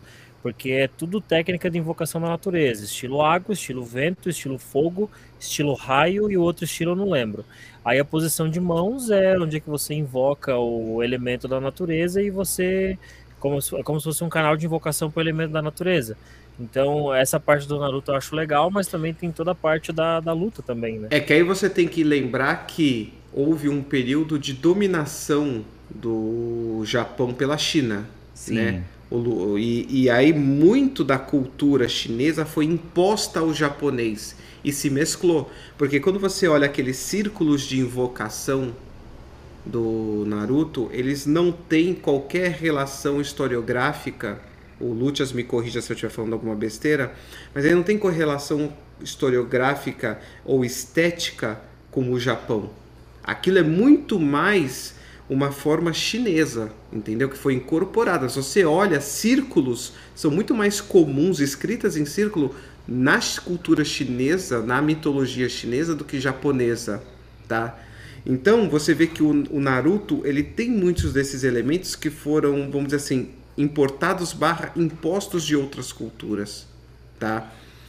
É, a outra coisa que a gente tem que lembrar também é que o, a gente está falando de artes marciais e aí as próprias artes marciais têm a sua própria visão corporal também, né, ideal. Por exemplo, você olha lá, ó, seja qualquer, já que foi trazido à tona, o Rock Lee, do, que é mestre em Taijutsu, ou o Goku e os seus companheiros nos treinamentos, você vê que todos eles é, treinam para ter uma forma física flexível, né? Inclusive tem uma cena clássica do Dragon Ball Z em que o o, o Trunks ele acha que atingiu o poder máximo como Super Saiyajin, o corpo fica super inchado. Clássico. E a primeira coisa que o Vegeta faz é repreendê-lo, falando: "Você acha que isso é realmente estar tá forte? Olha como você tá lento, como você tá pesado." né? E aí quando você vai olhar os diversos esportes, é, o cara muito musculoso, ele não é adequado nem mesmo nos esportes que demandam força física. Por quê? É, você precisa ter rapidez, agilidade, flexibilidade. Imagina numa luta de boxe um cara muito. O peso pesado, você pode ver que é a luta mais vagarosa que você vai assistir. Nenhum deles é rápido. Você quer ver uma luta de boxe emocionante? Assiste peso pena, assiste peso galo. Porra, você vê cada golpe veloz, os caras esquivando, bloqueando. É, você vê pela contagem de golpes. Os pesos pesados dão ali, sei lá, 30 socos, 35 socos por assalto. E cada soco tem muitas libras de potência. Sim. Então, se pega, um, um, que pega já, já basta pro cara capotar. Agora, peso pena são. É que nem os filmes do Rock Balboa, cara. São, o Rock, inclusive, os filmes do Rock tem essa incongruência histórica. Eu que fiz boxe um tempo, eu, eu sou muito fã da, da série, eu tenho que falar. Porque no Rock você vê, ele, ele é um peso pesado e ele ele dá 70, 80, 90 golpes, 90 socos por round, e não é assim. Você não. vê as lutas do Mike Tyson, eles passavam mais tempo com a guarda baixa aqui no Clint, esperando o cara abrir pra dar um murraço na cara. E quando os dois se acertavam, ficavam grog por 15 segundos, e cara, um golpe decidia a luta. E, tipo, é, é uma incongruência porque no rock você vê eles batendo, batendo, batendo e ninguém tem estamina para fazer isso. Mas é legal de ver como a, a, a, a, mídia faz esse superlativo das artes marciais, né? O, o lance do, dos, do, dos elementos do Naruto e tal vem dos punhos chineses, que tudo faixa branca aprende, né? O punho de aço, o punho de madeira, o punho de fogo, o punho de água, o punho de ar. São os punhos que são muito antigos, e cada punho tem sua forma e que né, incentivaram a, a lance do avatar, né? A gente tem hoje o avatar os desenhos que mostram manipulação de elementos por conta dos punhos com as formas de cada elemento, que é eles uma prática não fazem do Kung Fu, Rude, eles não fazem Kung Fu no Avatar para movimentar é. os elementos? É, Sim, né? não, não, não, na verdade eles fazem assim, é, cada, cada dobra de elemento foi derivada de uma arte marcial. Por exemplo, se você olhar os movimentos da água, a dobra da água ela deriva muito de movimentos do Tai Chi que são movimentos mais lentos, fluidos, sim, ondulados, mais né? circulares, sim. Você vê que o movimento da dobra de terra, como são movimentos com base muito larga, remete muito mais ao, ao Wushu do Sul, né? Sim. Porque eles não pulam. Já a dobra de fogo é, não é nem o Wushu que eles pegaram. Eu li uma vez, parece que eles pegaram uma outra arte marcial chinesa, entendeu? Então, cada... Tem cara de Shaolin do Norte, tem cara é... de arte marcial bem o militarizada. Vento, o vento é mais Shaolin do Norte, né? O fogo, ela, o fogo, ela é uma outra arte que eu tinha visto, é, é até muito parecido, até acho que com o boxe chinês, na verdade. Sim, então, assim, mas são todas artes chinesas. São, são todas, todas artes chinesas. do Kung Fu, sim. Né? Uh, aqui, ó. Lutas. Eu gosto que tem gente que interage com a gente no chat também, ó. Por causa do lado esotérico e algumas técnicas, vem das práticas da medicina, por causa do budismo, taoísmo. O esotérico fala alto lá. Tá, é, isso é verdade. O que a gente chama de esotérico no ocidente lá é uma, uma vertente muito grande na, na saúde, na cultura deles, né? Então, você fala em, em trabalhar o Ti, ou Ki, dependendo se você está em China ou Japão. Sim. Você fala em movimentar os meridianos, você fala em trabalhar os elementos dentro do seu corpo, né? Exercitar pontos isso... vitais, os Exatamente. Chakras. E tudo isso acaba influenciando as artes marciais também, porque as artes marciais têm esse lado terapêutico também. Por exemplo, tem uma, uma arte marcial chamada é, Qigong, se eu não me engano que é uma arte marcial voltada para respiração e meditação. Tá? É, e o Qigong acabou sendo incorporado nas, nas escolas de Kung Fu ocidentais Sim. como uma parte do treinamento. Então, todo mundo que fazia Kung Fu de qualquer estilo acabava praticando Qigong junto. Sim. De tão interessante que era, mas era uma prática isolada, que eles acharam tão benéfica que eles incluíram junto no, no, no pacotão né, do Kung Fu moderno. E aí você faz os socos com soltando o ar pelo, pela barriga, usando né, o soco soltando o ar pelo ventre. E isso se tornou uma parte crucial do Kung Fu moderno, mas era uma parte que nem o Tai Chi, que os movimentos de Tai Chi não eram usados na, no Kung Fu para atacar os outros, para ser um Kung Fu é, agressivo, militarizado. E, cara, hoje é, o, o Kung Fu moderno é uma amálgama muito grande Sim. de várias práticas antigas. Inclusive, o que a gente conhece hoje como Tai Chi Chuan, ele teve a sua fase é, como luta, mas pela lenda do surgimento, Ele, na verdade, era uma filosofia em que a pessoa traduziu um texto filosófico como movimentos corporais. Assim como grande parte das artes marciais, não só da China, mas do mundo inteiro. A gente tende a olhar a China como esse grande berço da arte marcial. Mas, por exemplo, e as artes marciais africanas, que foram baseadas na observação do guepardo caçando, do macaco, do gorila? Quando a gente vê o último dragão branco, a gente tem uns dois personagens que são de origem africana. Cara, esse tem... filme é maravilhoso. E tem um, se vocês assistiram e lembram, tem um magrelinho, é, africano magrelinho, que quase que tribal, macaco. que usa um estilo de macaco, em que ele tá lá treinando e ele salta do chão para cima do galho e ele começa a quebrar com essa região o coco, né? Sim. Ele vai quebrando os cocos. Que aí ele ia usar isso para bater na cabeça dos caras e fazer uma contusão é, é uma arte marcial também que derivou da observação do que? Do meio à sua volta. Grande parte dos animais, né? Quando você vê uma arte marcial em que você joga uma mão para frente e a outra para trás, o que, que você está fazendo? Você está simulando a corrida ou o ataque do felino, em que ele joga a cauda para um lado e ele põe o focinho dele para o outro para manter o equilíbrio no movimento. Cara, é maravilhoso, porque a gente tem, né, muitos milhares de anos de observação dos animais e o Kung Fu, na sua maioria, é baseado mas, em animais, mas toda arte marcial tem uma base em elementos da natureza, né? É, é, o corpo humano, né? A gente passou muitos milhares de anos observando não só elementos, não só bichos, mas elementos da natureza. O Kung Fu tem as partes de punho de aço e tipo treinamento onde você bate o braço na madeira para você ficar com músculos de aço, ou e você tem que ser tão malével quanto a água, as suas emoções têm que fluir que nem água para você poder aquecer elas e borbulhar para explodir para cima do cara, mas também ficar tranquilo para evitar apanhar, e tem que ser, né, tem que temperar suas emoções com o fogo, tem que ser vivo e, e, e rígido e maleável como um pedaço de madeira, mas também tem que ser inflexível como um pedaço de aço, e Sim. tem que ser frutífero e, e cheio de saúde como a terra. Então, cara, é uma coisa que os faixa, a gente, como faixa branca, aprende. E, claro, as boas escolas vão para esse lado, né? Eu fui taoísta, quer dizer, você nunca deixa de ser, você acaba sempre sendo, mas meu mestre era taoísta e eu passei muito tempo no taoísmo e é um, uma parada muito maravilhosa, muito mágica. E é basicamente você viver como um organismo da natureza. E o Kung Fu é um caminho, né? Nunca foi só uma arte marcial, sempre foi um, estilo. O taoísmo é o estilo, é o Tao, é o estilo de vida, é o caminho pelo qual você trilha a sua vida tentando ser um, um ser orgânico e natural e viver em em, né, em paz com a, a, natureza, viver junto com ela, não sendo um corpo estranho que só se aproveita dela e come e destrói, mas sendo parte dela, sendo uma ferramenta da natureza.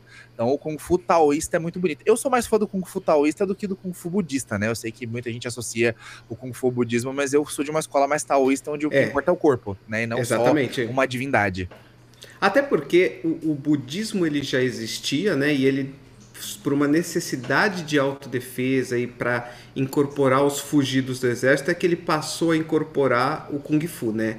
O, o Kung Fu tradicional mesmo ele surge como taoísta, né? Então a gente tem que lembrar sempre disso. O budismo ele meio que aceitou a entrada da arte marcial, mas os monges originalmente não tinham, porque se a gente pensar que os monges budistas, na verdade, eles vêm através da peregrinação vindas da Índia, não faz muito sentido porque o hinduísta, né, o que é o budista primordial, vamos assim dizer, né?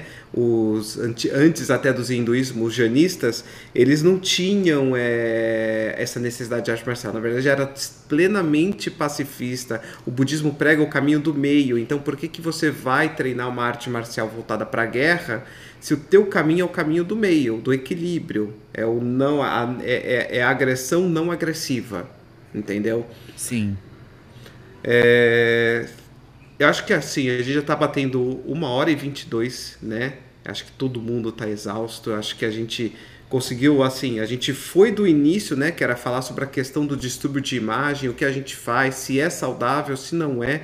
E, porra, chegamos falando de arte marcial, cara. Eu acho que rendeu bem demais, bem demais, gente. É, eu queria antes da gente começar a encaminhar para os agradecimentos, cumprir com uma promessa que eu fiz lá atrás, quando eu abri a live do unboxing do Black Shark. Eu quero mostrar, eu recebi um donate do, do nosso querido Alan, né? Já é... imaginei que fosse ser dele, porque falou donate, é o Alan, cara. Então, eu quero compartilhar aqui a tela com vocês. 649. Espera aí que obter novo código. Deixa eu ver aqui que que eu tava com o PayPal aberto e de repente ele fechou de novo.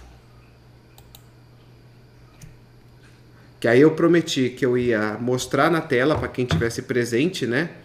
E aí eu ia eu ia escolher um lugar para quem que eu ia fazer a doação, né? Eu falei que eu ia fazer uma doação de 50% do valor que ele contribuiu, não do saldo líquido que sobrou, né?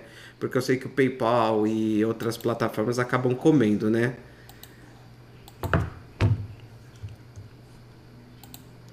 Vão falando aí enquanto eu tô entrando aqui. Mas é, o PayPal é, é triste. O PayPal come bastante.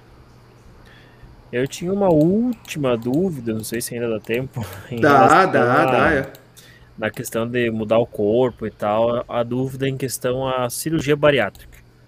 Que também muita gente faz, ah, porque eu quero emagrecer e não consigo, vou lá fazer a bariátrica. Tem a questão da da obesidade mórbida, tem vários fatores que levam uma pessoa a fazer uma bariátrica, né? Até eu já pensei em fazer.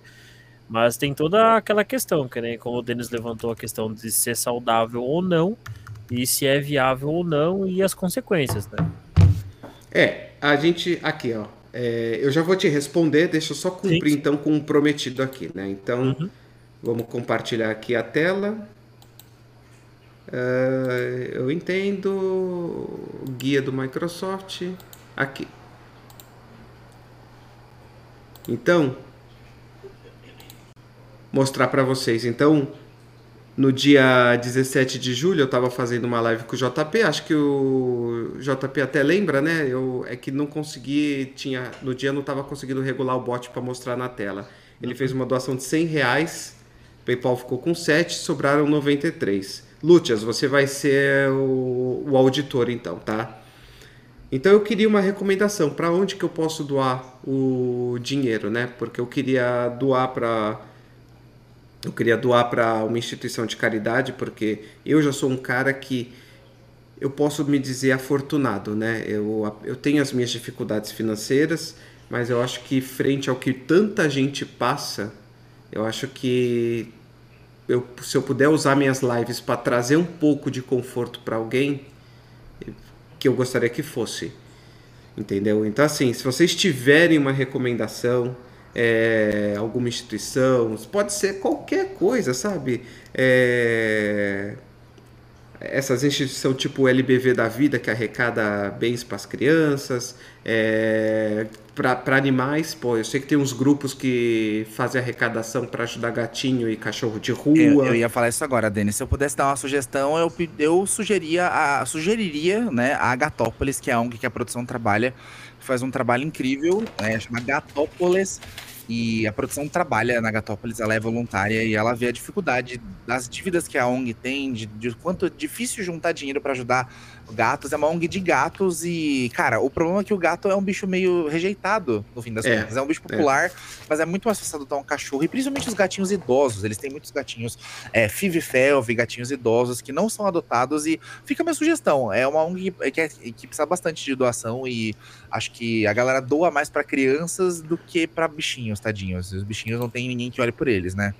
Você tem algum aí fácil é, qual que é o ah, aqui do, do, PayPal, do PayPal só consigo transferir para minha conta, não consigo não consigo jogar para outro, né? Deixa eu perguntar para produção. Produção, porzinho. A Gatópolis tem PayPal? Mas tem conta só, né? Ah. É, então ele, ela, ela não tem aquela. Acho que não é uma instituição cadastrada no PayPal. Então, então depois você passa para mim no, pelo Telegram Claro, e aí, a, na próxima live que a gente fizer, eu mostro o comprovante de doação. Beleza. Assim fica, fica assim, eu vou cumprir com o prometido. 50% do bruto eu mando aí para já, porra, eu sei que é pouca coisa, mas 50 reais eu sei que dá para comprar aí pelo menos uma saca aí de, sei lá, uns 15 quilos aí de ração, já dá para pelo menos aí, sei lá, uns dois, três dias aí alimentar, se eles tiverem aí, sei lá, uns 20, 25 gatinhos, já dá para alimentar eles aí alguns dias, né? Com certeza. E aí, assim, vamos trazendo mais assim, vamos trazer mais gente para essa live, vamos fazer crescer, porque se eu crescer com vocês, todas essas instituições vão estar tá recebendo renda de alguma forma. Então, para quem está ouvindo pelo feed do podcast, vem participar com a gente. Vem participar. O Lúcia está aqui no chat conversando com a gente, dando opinião, esclarecendo dúvidas. Vem agregar com a gente, vem contribuir com a gente, tá?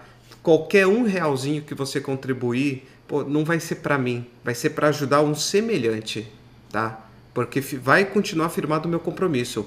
50% do que for doado, eu vou procurar uma instituição de caridade, vou pegar a recomendação dos meus colegas de bancada, vou pegar a recomendação do chat e vou contribuir, gente. Eu acho importante a gente ter essa mentalidade nesse país que está tão focado no hedonismo, na autossuficiência, na autocomplacência. É importante a gente ter essa mentalidade de sociedade.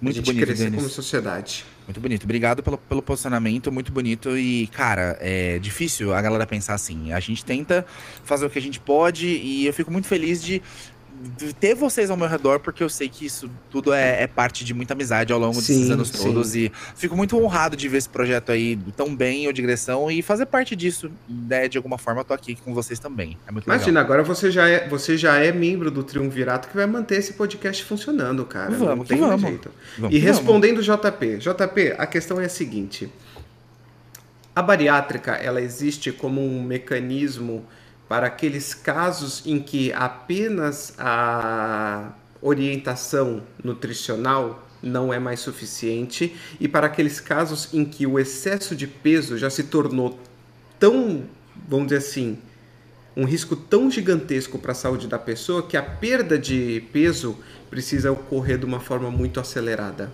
tá? Lembrando que perder peso de forma acelerada nunca é saudável. Entretanto, há situações em que você tem que pesar riscos e benefícios. E aí você pensa numa pessoa que já bateu seus 400 quilos, 350, essa pessoa está num risco cardiovascular gigantesco, de uma trombose, de um derrame, de uma síndrome metabólica fazendo uma diabetes com uma cetoacidose diabética, que é a crise absurda de é, metabólica. Então, você pensa na, na bariátrica como último recurso. Mas existem sim as pessoas que buscam a bariátrica sem estar nessa faixa de risco, tá? E aí o que, que acontece? É, a bariátrica, ela, a gente fala esse nome genérico, mas existem, pelo menos que eu me lembre, já que é, não é muito comum na minha rotina eu trabalhar com essa parte, né? A minha rotina de patologia, eu não tenho quase contato com isso, é só o que eles tiram. Eu sei que a bariátrica você existem modalidades, né? Existe o anel, em que você coloca um anel no estômago e reduz dessa forma o volume dele, né? É o quanto que esse estômago consegue comportar de alimento. Existe risco? Existe. Esse anel ele pode comprimir uma artéria importante ou uma veia importante do estômago, causar uma gangrena, causar uma trombose. Esse anel pode escorregar e fechar o esôfago ou fechar o duodeno, e aí você para de mandar alimento para o teu corpo, porque em algum momento esse alimento vai ficar travado, tá? Esse anel pode romper lá dentro, né? E aí fica esse corpo estranho dentro do teu corpo fazendo uma reação. Aí a gente tem uma segunda modalidade que é o balão. O balão é quando você insufla dentro do seu estômago um balão com a ideia semelhante à do anel. Você vai reduzir o volume total desse estômago. Riscos: esse balão pode estourar e escorregar para o duodeno e entupir o duodeno. Ele pode estourar e ficar lá preso. Ele pode é, causar, pelo atrito constante com a parede do estômago, desenvolver aí uma gastrite perfurada, virar uma úlcera perfurada e aí você sangra para o abdômen, tá? E existe a opção cirúrgica de verdade, em que a opção cirúrgica você tem a gastrectomia, né? Em que você tira um pedaço do estômago fora do seu corpo e reconstrói o trânsito intestinal em consequência, né? Então o teu estômago que ficaria junto com o duodeno, você vai deixar o duodeno livre e você vai ligar o teu estômago mais à frente no intestino, fora que ele vai ter o seu volume reduzido, que você tirou uma parte dele. E você tem uma forma de grampear parte do seu estômago, você não tira ele. Essa vertente, essa modalidade, ela é cirurgicamente menos agressiva, tá? Você grampeou essa parte do estômago e ela continua ali dentro recebendo suprimento sanguíneo. Simplesmente ela vai virar uma porção atrófica. São cirurgias, então tem qualquer risco que a cirurgia tem. É, a sutura pode abrir, pode ter infecção, sangramento, pode ter rejeição do grampo metálico, mas existe uma outra é, complicação que pode surgir. No caso dessa última que eu falei, em que você só grampeia o estômago e deixa ele lá dentro. Como está grampeado, o endoscópio, que é aquela câmera que entra pela boca, não vai mais ter acesso a essa parte grampeada. E se você tiver tendência a desenvolver câncer de estômago, e a grande maioria dos cânceres de estômago começam no antro gástrico, que é essa parte que seria separada pelo grampeamento, então você corre o risco de desenvolver um câncer e nunca conseguir ter acesso a ele para fazer a biópsia e confirmar que ele está vindo dali. Entendeu? Para esses pacientes, e aí isso o que vai definir é a investigação clínica adequada. Porque aí o cirurgião ele vai fazer endoscopias de controle previamente à cirurgia. Vai tirar o teu histórico. Oh, alguém na família já teve câncer de estômago? Já teve câncer de intestino? Já teve... Eh, se não me falha a memória, acho que eu teria que confirmar essa informação, mas acho que o câncer de mama compartilha algum perfil genético com câncer gástrico. Se houver qualquer sim para uma dessas, então a indicação vai ser a que vai retirar do seu corpo o antro gástrico e reconstruir o trânsito intestinal, entendeu? Então, a bariátrica, dependendo da modalidade que você fizer, vai ter as suas complicações. Ah, mas qual que é o nível de complicação? A gente está falando de níveis baixos. Eu, eu teria que ver como que estão as estatísticas, tá? Mas assim, não é nada alarmante, tanto que é feito bariátrica mundo afora, inclusive aquele programa Quilos Mortais, tem alguns que acabam indo para bariátrica além de fazer a retirada de excesso de pele, entendeu? E qual que é a ideia? Você reduz um estômago que comportava 3, 4 litros para um estômago que comporta 1 litro no máximo, entendeu? Então você força a pessoa a comer mais vezes no dia em menor quantidade. E isso reduz a ingesta calórica dela ao longo do dia ao passo que também força o corpo a gastar mais, porque o próprio processo de digerir alimento é um processo que gasta energia. Então, se ele estava habituado a fazer três refeições gigantescas de 7 mil calorias e de repente ele passa a fazer pequenas refeições, oito vezes no dia, nove vezes no dia, cada uma delas com 600, 700 calorias, o próprio corpo dele já vai ter que fazer um trabalho de queimar, digerir e queimar calorias para fazer esse processo, entendeu? Não entendi. E o que a gente mais nota é que o que a marca registrada da bariátrica é que as pessoas emagrecem drasticamente. Você tem o exemplo do, do David Jones, do Faustão, do próprio Adriano Ponte, aí, o, do, do Canal Tech, que são pessoas que emagre, emagreceram pra caramba. Aí isso leva as pessoas a pensar, nossa, mas isso aí é um negócio quase que milagroso, bora fazer. Mas as pessoas é. não sabem né, dos, dos pormenores, né? É. Consequências. Só dando uma boa noite aí pro Iago. Iago, bem-vindo, tá? É, boa noite, Iago. Muito obrigado de comparecer noite, aqui, Iago. cara. É, veja bem, o que, que acontece no caso? Vamos pegar então a parte cirúrgica plena, né? Que seria ou a que retira o antro gástrico ou a que grampeia e ele sai do fluxo do trato digestivo. O antro gástrico é um local onde a gente metaboliza a vitamina do complexo B. Então, todas as pessoas que fazem essa modalidade bariátrica acabam se tornando deficientes do, de, do complexo B e elas precisam fazer a reposição, porque existe um grupamento de glândulas no antro gástrico que fazem essa metabolização do complexo B das proteínas animais para que elas depois sejam absorvidas pelo trato intestinal, entendeu? Parte da proteína que a gente digere também depende do que a gente produz nesse antro gástrico. Então, o paciente emagrece muito, sim, mas existe um risco gigantesco também dele se tornar uma pessoa desnutrida.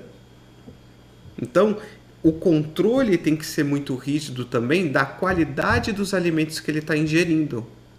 E aí existe uma outra coisa também. A bariátrica só funciona quando a mente da pessoa funciona. E aí existe muito lugar que faz a bariátrica simplesmente no acordo entre o paciente e o cirurgião.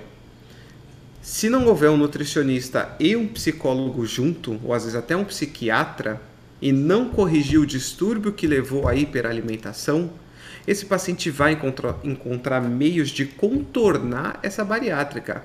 Quer saber um exemplo? O leite condensado que eu citei mais cedo. Ele vai ficar com vontade de doce, ele não consegue comer mais sólidos, mas ele está naquela gana, ele precisa, naquela fissura de doce. O que, que ele faz? O leite condensado, por ser um líquido, ele passa direto pelo estômago, quase que diretamente. Então ele não vai ter mais aquela sensação de empachamento, a dor gástrica de estar tá muito dilatado, comendo um doce hipercalórico. Só que ele vai ter uma síndrome do dumping. O que, que é isso?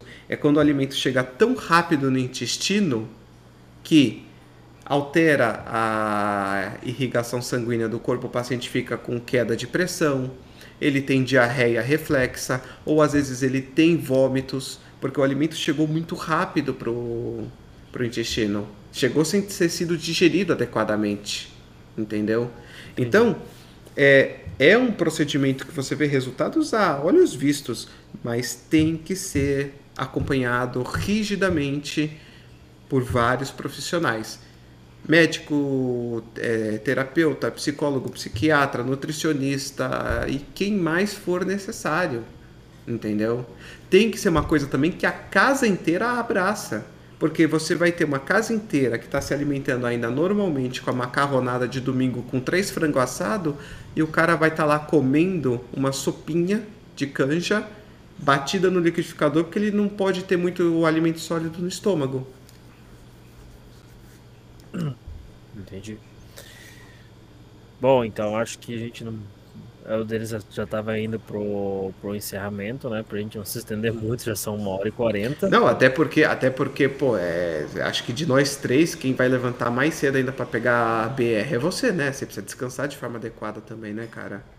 Sim, sim, não, mas é tranquilo. A gente também é, eu e o Denis estamos na luta para achar um horário fixo, né? Então, ainda mais agora que o, Rudy chegou na bancada aí, a gente pode bater o martelo para um, um horário fixo para a gente sentar e falar: não, a gente vai gravar.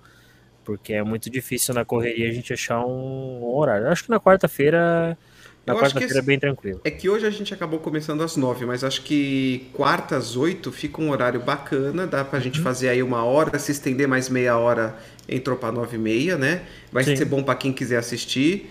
E, e eu acho assim que tendo três agora, pô, na eventualidade de um de nós não aparecer, pô, já tem dois que mantêm o fluxo, né? Eu acho que isso que é muito importante também, porque voltando lá ao, qualquer um pode passar por um dia de estar, tá, sei lá, um pouco mais para baixo, um pouco mais triste, um pouco mais sem ânimo, sabe? Pode ter um problema no computador, na internet, pode estar tá fora de casa. Pô, então o importante é a gente não manter o projeto parado mais, é a gente continuar no fluxo, né? Isso, é, motivem-se porque eu que trabalho com internet há muito tempo, eu falo para vocês, não tem como manter um projeto tanto tempo sem essa motivação até meio insana de tipo, vou fazer, mesmo que eu esteja dor de cabeça, que eu não esteja no mood, no, no clima, nem todo dia vocês vão estar no clima, e nem todo dia vai parecer que tem papo, mas só de sentar aqui e conversar, a coisa sai, a coisa flui pra caramba e foi muito bom o papo hoje. Parabéns, Não, gente. Foi excelente, cara. Foi excelente. Ah, Parabéns a nós três. JP, deixa o seu tchau aí então pra gente. Então, pessoal, muito boa noite. Muito obrigado a todos que passaram por aqui. Muito obrigado, Lúcias. Muito obrigado, Iago, Rude, Denis. Abração para vocês. Peço desculpas por não ser o cara do conhecimento, não ser o cara que completa muito, mas a gente está aí no pouquinho que a gente conhece, a gente está aí para ajudar. E muito obrigado por fazer parte desse projeto foda. Tamo junto e até a próxima. Ô, JP, nem pensa nisso, bicho. Eu acho que conhecimento é um negócio que muita gente tem, mas sabedoria é algo que poucos têm. E você tem sabedoria, é, vivência, experiência de vida, e isso eu acho muito mais importante. A sabedoria, qualquer um senta numa biblioteca, qualquer um faz uma faculdade e aprende. Você agrega conhecimento durante a vida, e isso é só uma variável, cara. Você tem uma sabedoria de vida, você tem a, a, a sua sabedoria pessoal, e isso é, é, impagável, isso não tem preço. Você é um cara incrível e nunca se bote para baixo. Fica tranquilo. Imagina, e outra, obrigado. conhecimento é, é, um, é uma construção social, não é uma construção individual. Né? Sim. Então, o que você traz, você pode até achar que é pouco se você querer medir comparativamente com os que estão à sua volta. Mas lembre-se que conhecimento sendo uma construção social é uma construção de uma comunidade. Então a nossa comunidade vai ter um conhecimento muito maior quando você está presente do que quando você está ausente. Assim como quando o Rude está presente, quando eu estou presente, quando o pessoal do chat está presente, entendeu? Então, não se diminua. O fato de hoje você ter ficado um pouco mais em silêncio absorvendo não apaga as contribuições que você fez que foram importantíssimas, tá? Muito obrigado pela tua presença. Rude, deixa o seu tchau também, por gentileza. Claro, gente, obrigado por me receberem. Hoje é um dia que eu tava resfriado e quase não participei. Eu tá aqui brigando contra a minha garganta. Voltei da gringa e minha imunidade baixou, não tem jeito. Mas foi uma honra participar. Obrigado pelo convite. Foi o que eu falei. Reforço o que o Denis falou pro JP. Bicho, fica bem e é muito bom ter você por aqui. Mesmo que você tenha ficado mais quieto hoje, é normal, né? A gente tá se adaptando ainda. A gente vai conversar, cada um tem seu perfil e cada um tem muito que contribuir ainda. E eu fico muito honrado de ter vocês do meu lado todos esses anos e fazendo esse projeto incrível. Então, obrigado pela, pelo convite, obrigado pelo carinho. Boa noite para todo mundo que ouviu a live até agora e temos muito, muito que conversar ainda, muita coisa para compartilhar com as pessoas dos nossos níveis de vivência. Então, pensa, JP, para mim também é difícil conversar com um médico. É, eu também me sinto desafiado, mas essa é a graça. É a gente conversar com pessoas com backgrounds completamente diferentes dos nossos, com vivências diferentes. O Denis tem um nível acadêmico muito superior ao nosso, mas a gente tem nossas vivências também. Nós temos nossos conhecimentos em determinadas áreas que o Denis não tem, e essa troca é a parte que nos faz seres humanos. Sem essa troca, a gente não é ser humano, a gente volta a ser bicho e não é o objetivo, né? Exatamente. Bom, eu queria agradecer ao Iago e ao Lúcias que compareceram aqui no chat. Muito obrigado a contribuição de vocês, cara. É muito importante vocês agregarem, vocês estarem aqui junto com a gente, participando, interagindo. É, muito obrigado, JP e Rude, cada dia que vocês participam comigo, de que vocês aceitam o convite, vocês me fazem ter certeza de que eu estou conseguindo alcançar as pessoas, tá? É muito importante para mim. Para quem está ouvindo pelo feed, agradeço vocês que estão ouvindo. Compartilhem com um amigo, compartilhe nas redes sociais, manda o link. Sabe, sabe o que faz? Vamos fazer, vamos fazer um programa de guerrilha, cara. Você pega, você já deixa o link gravado no computador dos seus coleguinhas de trabalho e aí quando eles chegarem para colocar o fone, já começa a tocar o digressão. Vamos fazer crescer, porque a gente já está vivendo uma época de combate contra a anticiência. A gente precisa vencer no campo de batalha deles, que é na comunicação. E é por isso que esse projeto existe, para a gente trazer comunicação sobre saúde e ciência para todo mundo desse Brasil. Tá? É muito importante isso. Então compartilhem, gente. Eu preciso que vocês levantem os números de audiência para que mais gente possa aprender, ter acesso, querer estudar, ir atrás dos assuntos, tá certo? Muito obrigado a vocês que vão ouvir no feed. Venham comparecer. Vai ficar definido que é toda quarta-feira a gente vai fazer a live aqui. Se não conseguir vir, beleza, tranquilão. Ouça no feed e compartilhe com o amiguinho. Uma boa noite para todos vocês. Muito obrigado e vamos em paz.